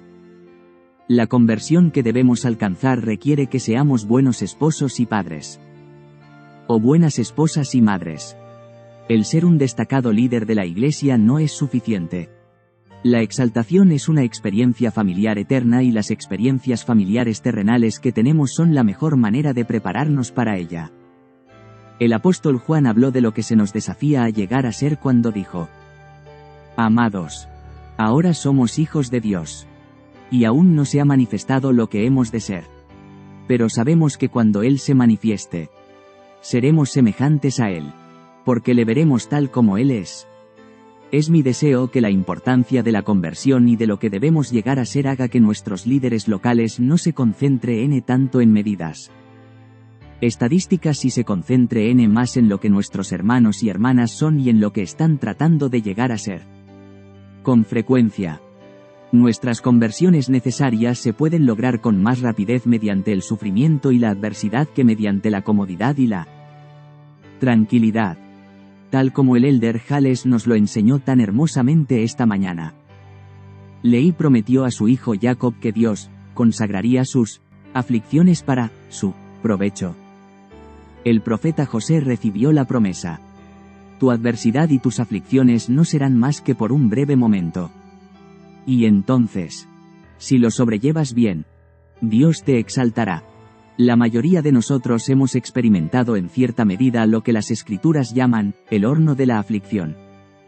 Algunos se hallan sumergidos en el servicio de un familiar con discapacidades. Otros lamentan el fallecimiento de un ser querido o, bien, la pérdida o demora de una meta digna como el matrimonio o la maternidad. Incluso otros luchan con impedimentos personales o con sentimientos de rechazo, ineptitud o depresión mediante la justicia y misericordia de un Padre Celestial amoroso. El refinamiento y la santificación que se logran mediante tales experiencias nos ayudan a alcanzar lo que Dios desea que lleguemos a ser. Se nos alienta a seguir por un proceso de conversión hacia ese estado y condición llamada vida eterna. Eso se logra no solo al hacer el bien, sino al hacerlo por la razón correcta. Por el amor puro de Cristo. El apóstol Pablo ilustró eso en su célebre enseñanza acerca de la importancia del amor o caridad. La razón por la cual la caridad nunca deja de ser y es más grande que aún el acto más significativo de bondad, dijo él. Es que la caridad, el amor puro de Cristo, no es un acto sino una condición o estado del ser. La caridad se obtiene mediante una sucesión de actos que resultan en la conversión. La caridad es algo que uno llega a ser. De modo que, como Moroni declaró, a menos que los hombres tengan caridad, no pueden heredar el lugar preparado para ellos en las mansiones del Padre. Todo eso nos ayuda a entender un importante significado de la parábola de los obreros de la viña, la cual utilizó el Salvador para explicar cómo es el reino de los cielos. Como recordarán, el Señor de la viña contrató obreros a diferentes horas del día. A algunos envió a la viña en la mañana, a otros a la hora tercera y a otros a las horas sexta y novena. Finalmente, envió a otros a la viña a la hora undécima con la promesa de que también les pagaría, lo que sea justo. Cuando llegó la noche, el señor de la viña dio el mismo jornal a todos los obreros. Aun a los que habían llegado a la hora undécima. Cuando los que habían trabajado todo el día vieron eso, murmuraban contra el padre de familia. El señor no cedió. Simplemente señaló que a ninguno había hecho agravio ya que había pagado lo convenido a cada uno. Como otras parábolas, esta nos enseña principios diferentes y valiosos. Para los propósitos de hoy. La lección es que la recompensa del Maestro en el juicio final no se basará en el tiempo que hayamos trabajado en la viña. No obtenemos nuestra recompensa celestial marcando la hora de entrada y salida del trabajo. Lo esencial es que nuestras labores en el lugar de trabajo del Señor nos hayan hecho llegar a ser alguien. Para algunos de nosotros, eso requiere más tiempo que para otros. Al final, lo que importa es lo que hemos llegado a ser mediante nuestras labores. Muchos de los que llegan a la hora undécima han sido refinados y preparados por el Señor en maneras que no han sido las maneras formales de la viña. Esos obreros son como la mezcla instantánea a la que solo es necesario que se le agregue agua. Es decir, la ordenanza perfeccionadora del bautismo y el don del Espíritu Santo con ese ingrediente incluso en la hora undécima. Dichos obreros se encuentran en el mismo estado de desarrollo y califican para recibir la misma recompensa que los que hayan trabajado incansablemente en la viña. Esa parábola nos enseña que no debemos perder la esperanza ni las relaciones de amor con nuestros familiares y amigos, cuyas buenas cualidades manifiestan su progreso hacia lo que un amoroso padre desearía que llegaran a ser. De igual manera, el poder de la expiación y el principio del arrepentimiento demuestran que no debemos darnos por vencidos con respecto a los seres queridos que ahora parecen tomar decisiones erróneas. En lugar de juzgar a los demás, debemos preocuparnos por nosotros mismos. No debemos perder la esperanza. No debemos dejar de luchar. Somos hijos de Dios y es posible llegar a ser lo que nuestro Padre Celestial desea que lleguemos a ser. ¿Cómo podemos medir nuestro progreso? Las escrituras sugieren muchas maneras. Mencionaré solo dos. Después del célebre discurso del rey Benjamín. Muchos de los que lo oyeron clamaron que el Espíritu del Señor ha efectuado un potente cambio en nosotros. O sea, en nuestros corazones. Por lo que ya no tenemos más disposición a obrar mal, sino a hacer lo bueno continuamente si se nos está acabando el deseo de hacer lo malo. Estamos progresando hacia nuestra meta celestial. El apóstol Pablo dijo que las personas que han recibido el Espíritu de Dios tienen la mente de Cristo. Entiendo que eso significa que las personas que están avanzando hacia la conversión necesaria empiezan a ver las cosas como las ven nuestro Padre. Celestial y su Hijo. Jesucristo. Ellas escuchan su voz en lugar de la voz del mundo y hacen las cosas a la manera de Él y no a la manera del mundo. Testifico de Jesucristo, nuestro Salvador y nuestro Redentor, cuya iglesia esta es. Testifico con gratitud del plan del Padre, bajo el cual, mediante la resurrección y la expiación del Salvador, tenemos la seguridad de la inmortalidad y la oportunidad de llegar a ser lo que es necesario para lograr la vida eterna. En el nombre de Jesucristo. Amén. Como subtítulo. Por medio de Jesucristo puedo recibir el perdón de mis pecados. Esto es correspondiente a Romanos, en el capítulo 3, los versículos del 10 al 31, y también el capítulo 5. Algunas personas pueden sentirse desalentadas por la audaz declaración de Pablo de que no hay justo, ni aún uno declarada en el versículo 10 del capítulo 3 de Romanos. pero también hay mensajes de esperanza en el libro de Romanos.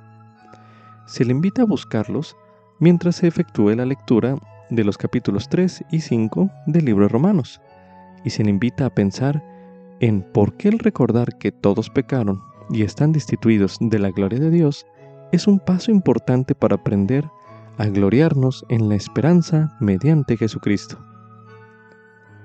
A continuación se leerá en Romanos, en el capítulo 3, los versículos del 10 al 31, que dice lo siguiente. Como está escrito, no hay justo ni aun uno, no hay quien entienda, no hay quien busque a Dios. Todos se desviaron, a una se hicieron inútiles. No hay quien haga lo bueno, no hay ni siquiera uno. Sepulcro abierto es su garganta, con su lengua engañan. Veneno de áspides hay debajo de sus labios, cuya boca está llena de maldición y de amargura. Sus pies son veloces para derramar sangre. Destrucción y miseria hay en sus caminos, y camino de paz no conocieron. No hay temor de Dios delante de sus ojos.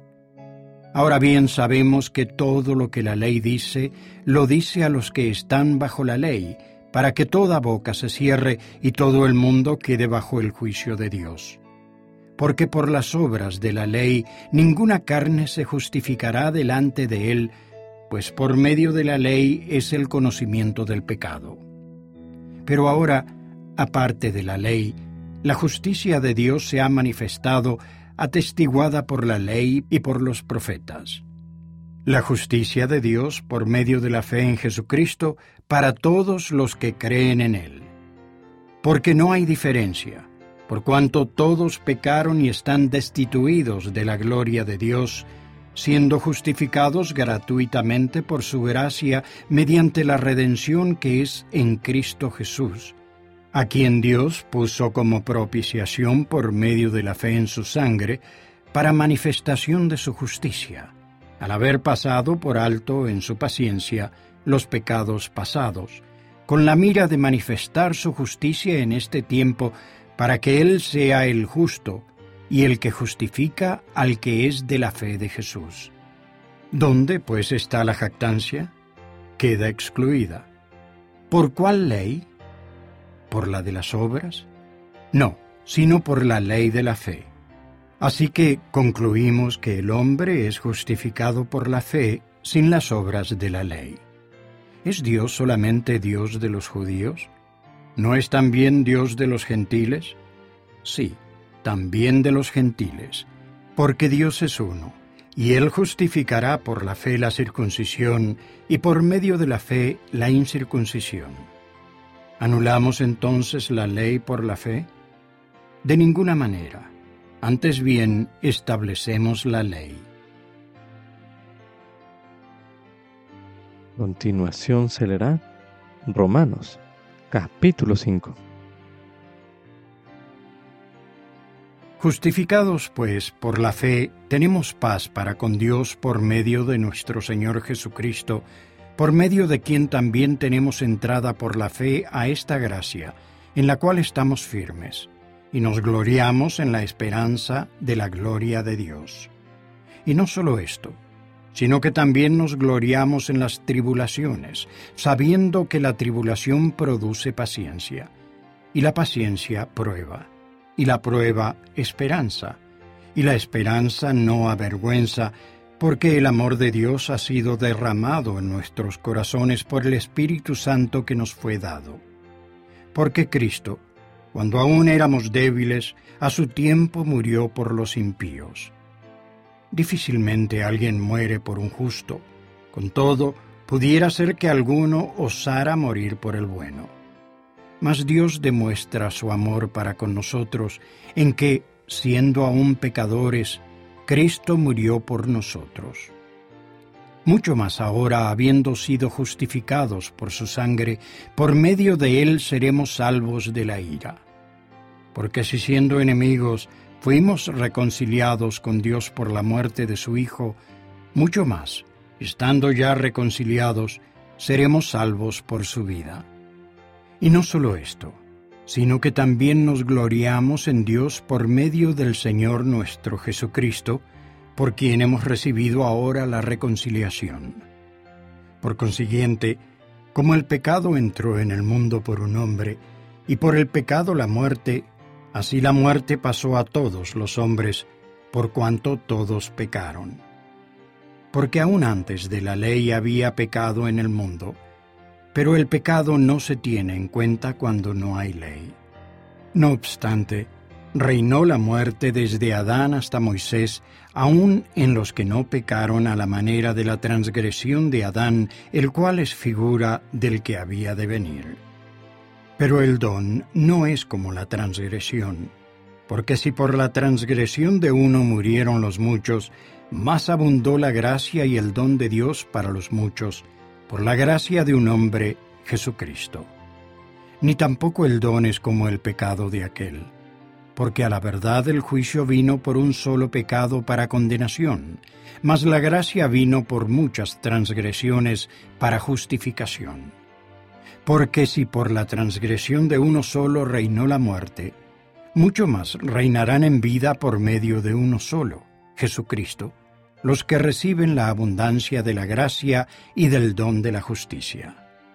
Así que, como por la transgresión de uno solo vino la condenación a todos los hombres, así también por la justicia de uno solo vino la gracia a todos los hombres para justificación de vida.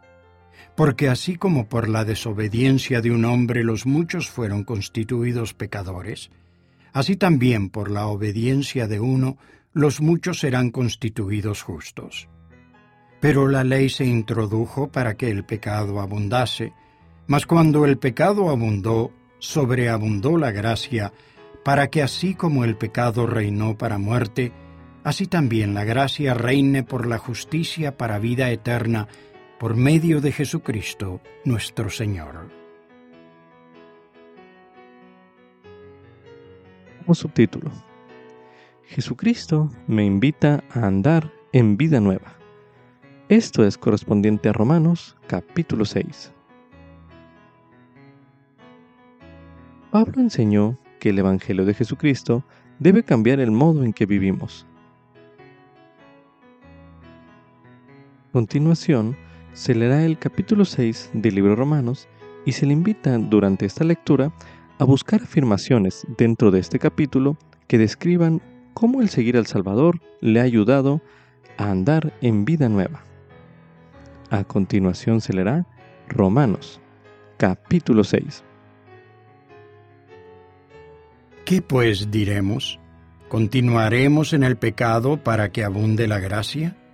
De ninguna manera, porque los que hemos muerto al pecado, ¿cómo viviremos aún en él? ¿O no sabéis que todos los que hemos sido bautizados en Cristo Jesús hemos sido bautizados en su muerte? Porque somos sepultados juntamente con Él para muerte por medio del bautismo, a fin de que, como Cristo resucitó de los muertos por la gloria del Padre, así también nosotros andemos en vida nueva. Porque si fuimos plantados juntamente con Él en la semejanza de su muerte, así también lo seremos en la de su resurrección. Sabiendo esto, que nuestro viejo hombre fue crucificado juntamente con él, para que el cuerpo del pecado sea deshecho, a fin de que no sirvamos más al pecado. Porque el que está muerto, libre está del pecado. Y si morimos con Cristo, creemos que también viviremos con él sabiendo que Cristo, habiendo resucitado de entre los muertos, ya no muere. La muerte no se enseñorea más de él, porque al haber muerto, murió al pecado de una vez y para siempre, mas al vivir, para Dios vive. Así también vosotros considerad que de cierto estáis muertos al pecado, pero vivos para Dios en Cristo Jesús, Señor nuestro. No reine, pues, el pecado en vuestro cuerpo mortal, no sea que le obedezcáis en sus concupiscencias, ni tampoco presentéis vuestros miembros al pecado como instrumentos de iniquidad. Antes bien, presentaos a Dios como vivos de entre los muertos, y vuestros miembros a Dios como instrumentos de justicia. Porque el pecado no se enseñoreará de vosotros, pues no estáis bajo la ley, sino bajo la gracia. Entonces, ¿qué? ¿Pecaremos porque no estamos bajo la ley, sino bajo la gracia? De ninguna manera. ¿No sabéis que a quien os entregáis vosotros mismos por siervos para obedecerle, sois siervos de aquel a quien obedecéis, ya sea del pecado para muerte o de la obediencia para justicia? Pero gracias a Dios que aunque erais siervos del pecado, habéis obedecido de corazón a aquella forma de doctrina a la cual fuisteis entregados y libertados del pecado vinisteis a ser siervos de la justicia. Hablo como humano, por la debilidad de vuestra carne, porque así como para maldad ofrecisteis vuestros miembros para servir a la inmundicia y a la iniquidad, así ahora, para santificación, ofreced vuestros miembros para servir a la justicia. Porque cuando erais siervos del pecado, erais libres en cuanto a la justicia. ¿Qué fruto, pues, teníais de aquellas cosas de las cuales ahora os avergonzáis? Porque el fin de ellas es muerte. Mas ahora que habéis sido librados del pecado y hechos siervos de Dios, tenéis por vuestro fruto la santificación y como fin la vida eterna. Porque la paga del pecado es muerte, pero la dádiva de Dios es vida eterna en Cristo Jesús, Señor nuestro. Ahora medite. ¿Qué afirmaciones encontró usted en este capítulo que describen cómo el seguir al Salvador le ha ayudado a usted a andar en vida nueva? Medite una última vez en este bloque de lectura.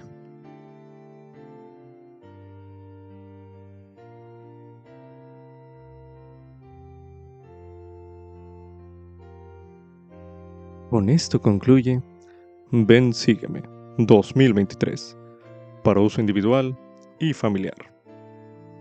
Capítulo 33. Romanos, capítulos 1 al 6. Lección asignada del 7 al 13 de agosto de 2023. Titulado Poder de Dios para Salvación.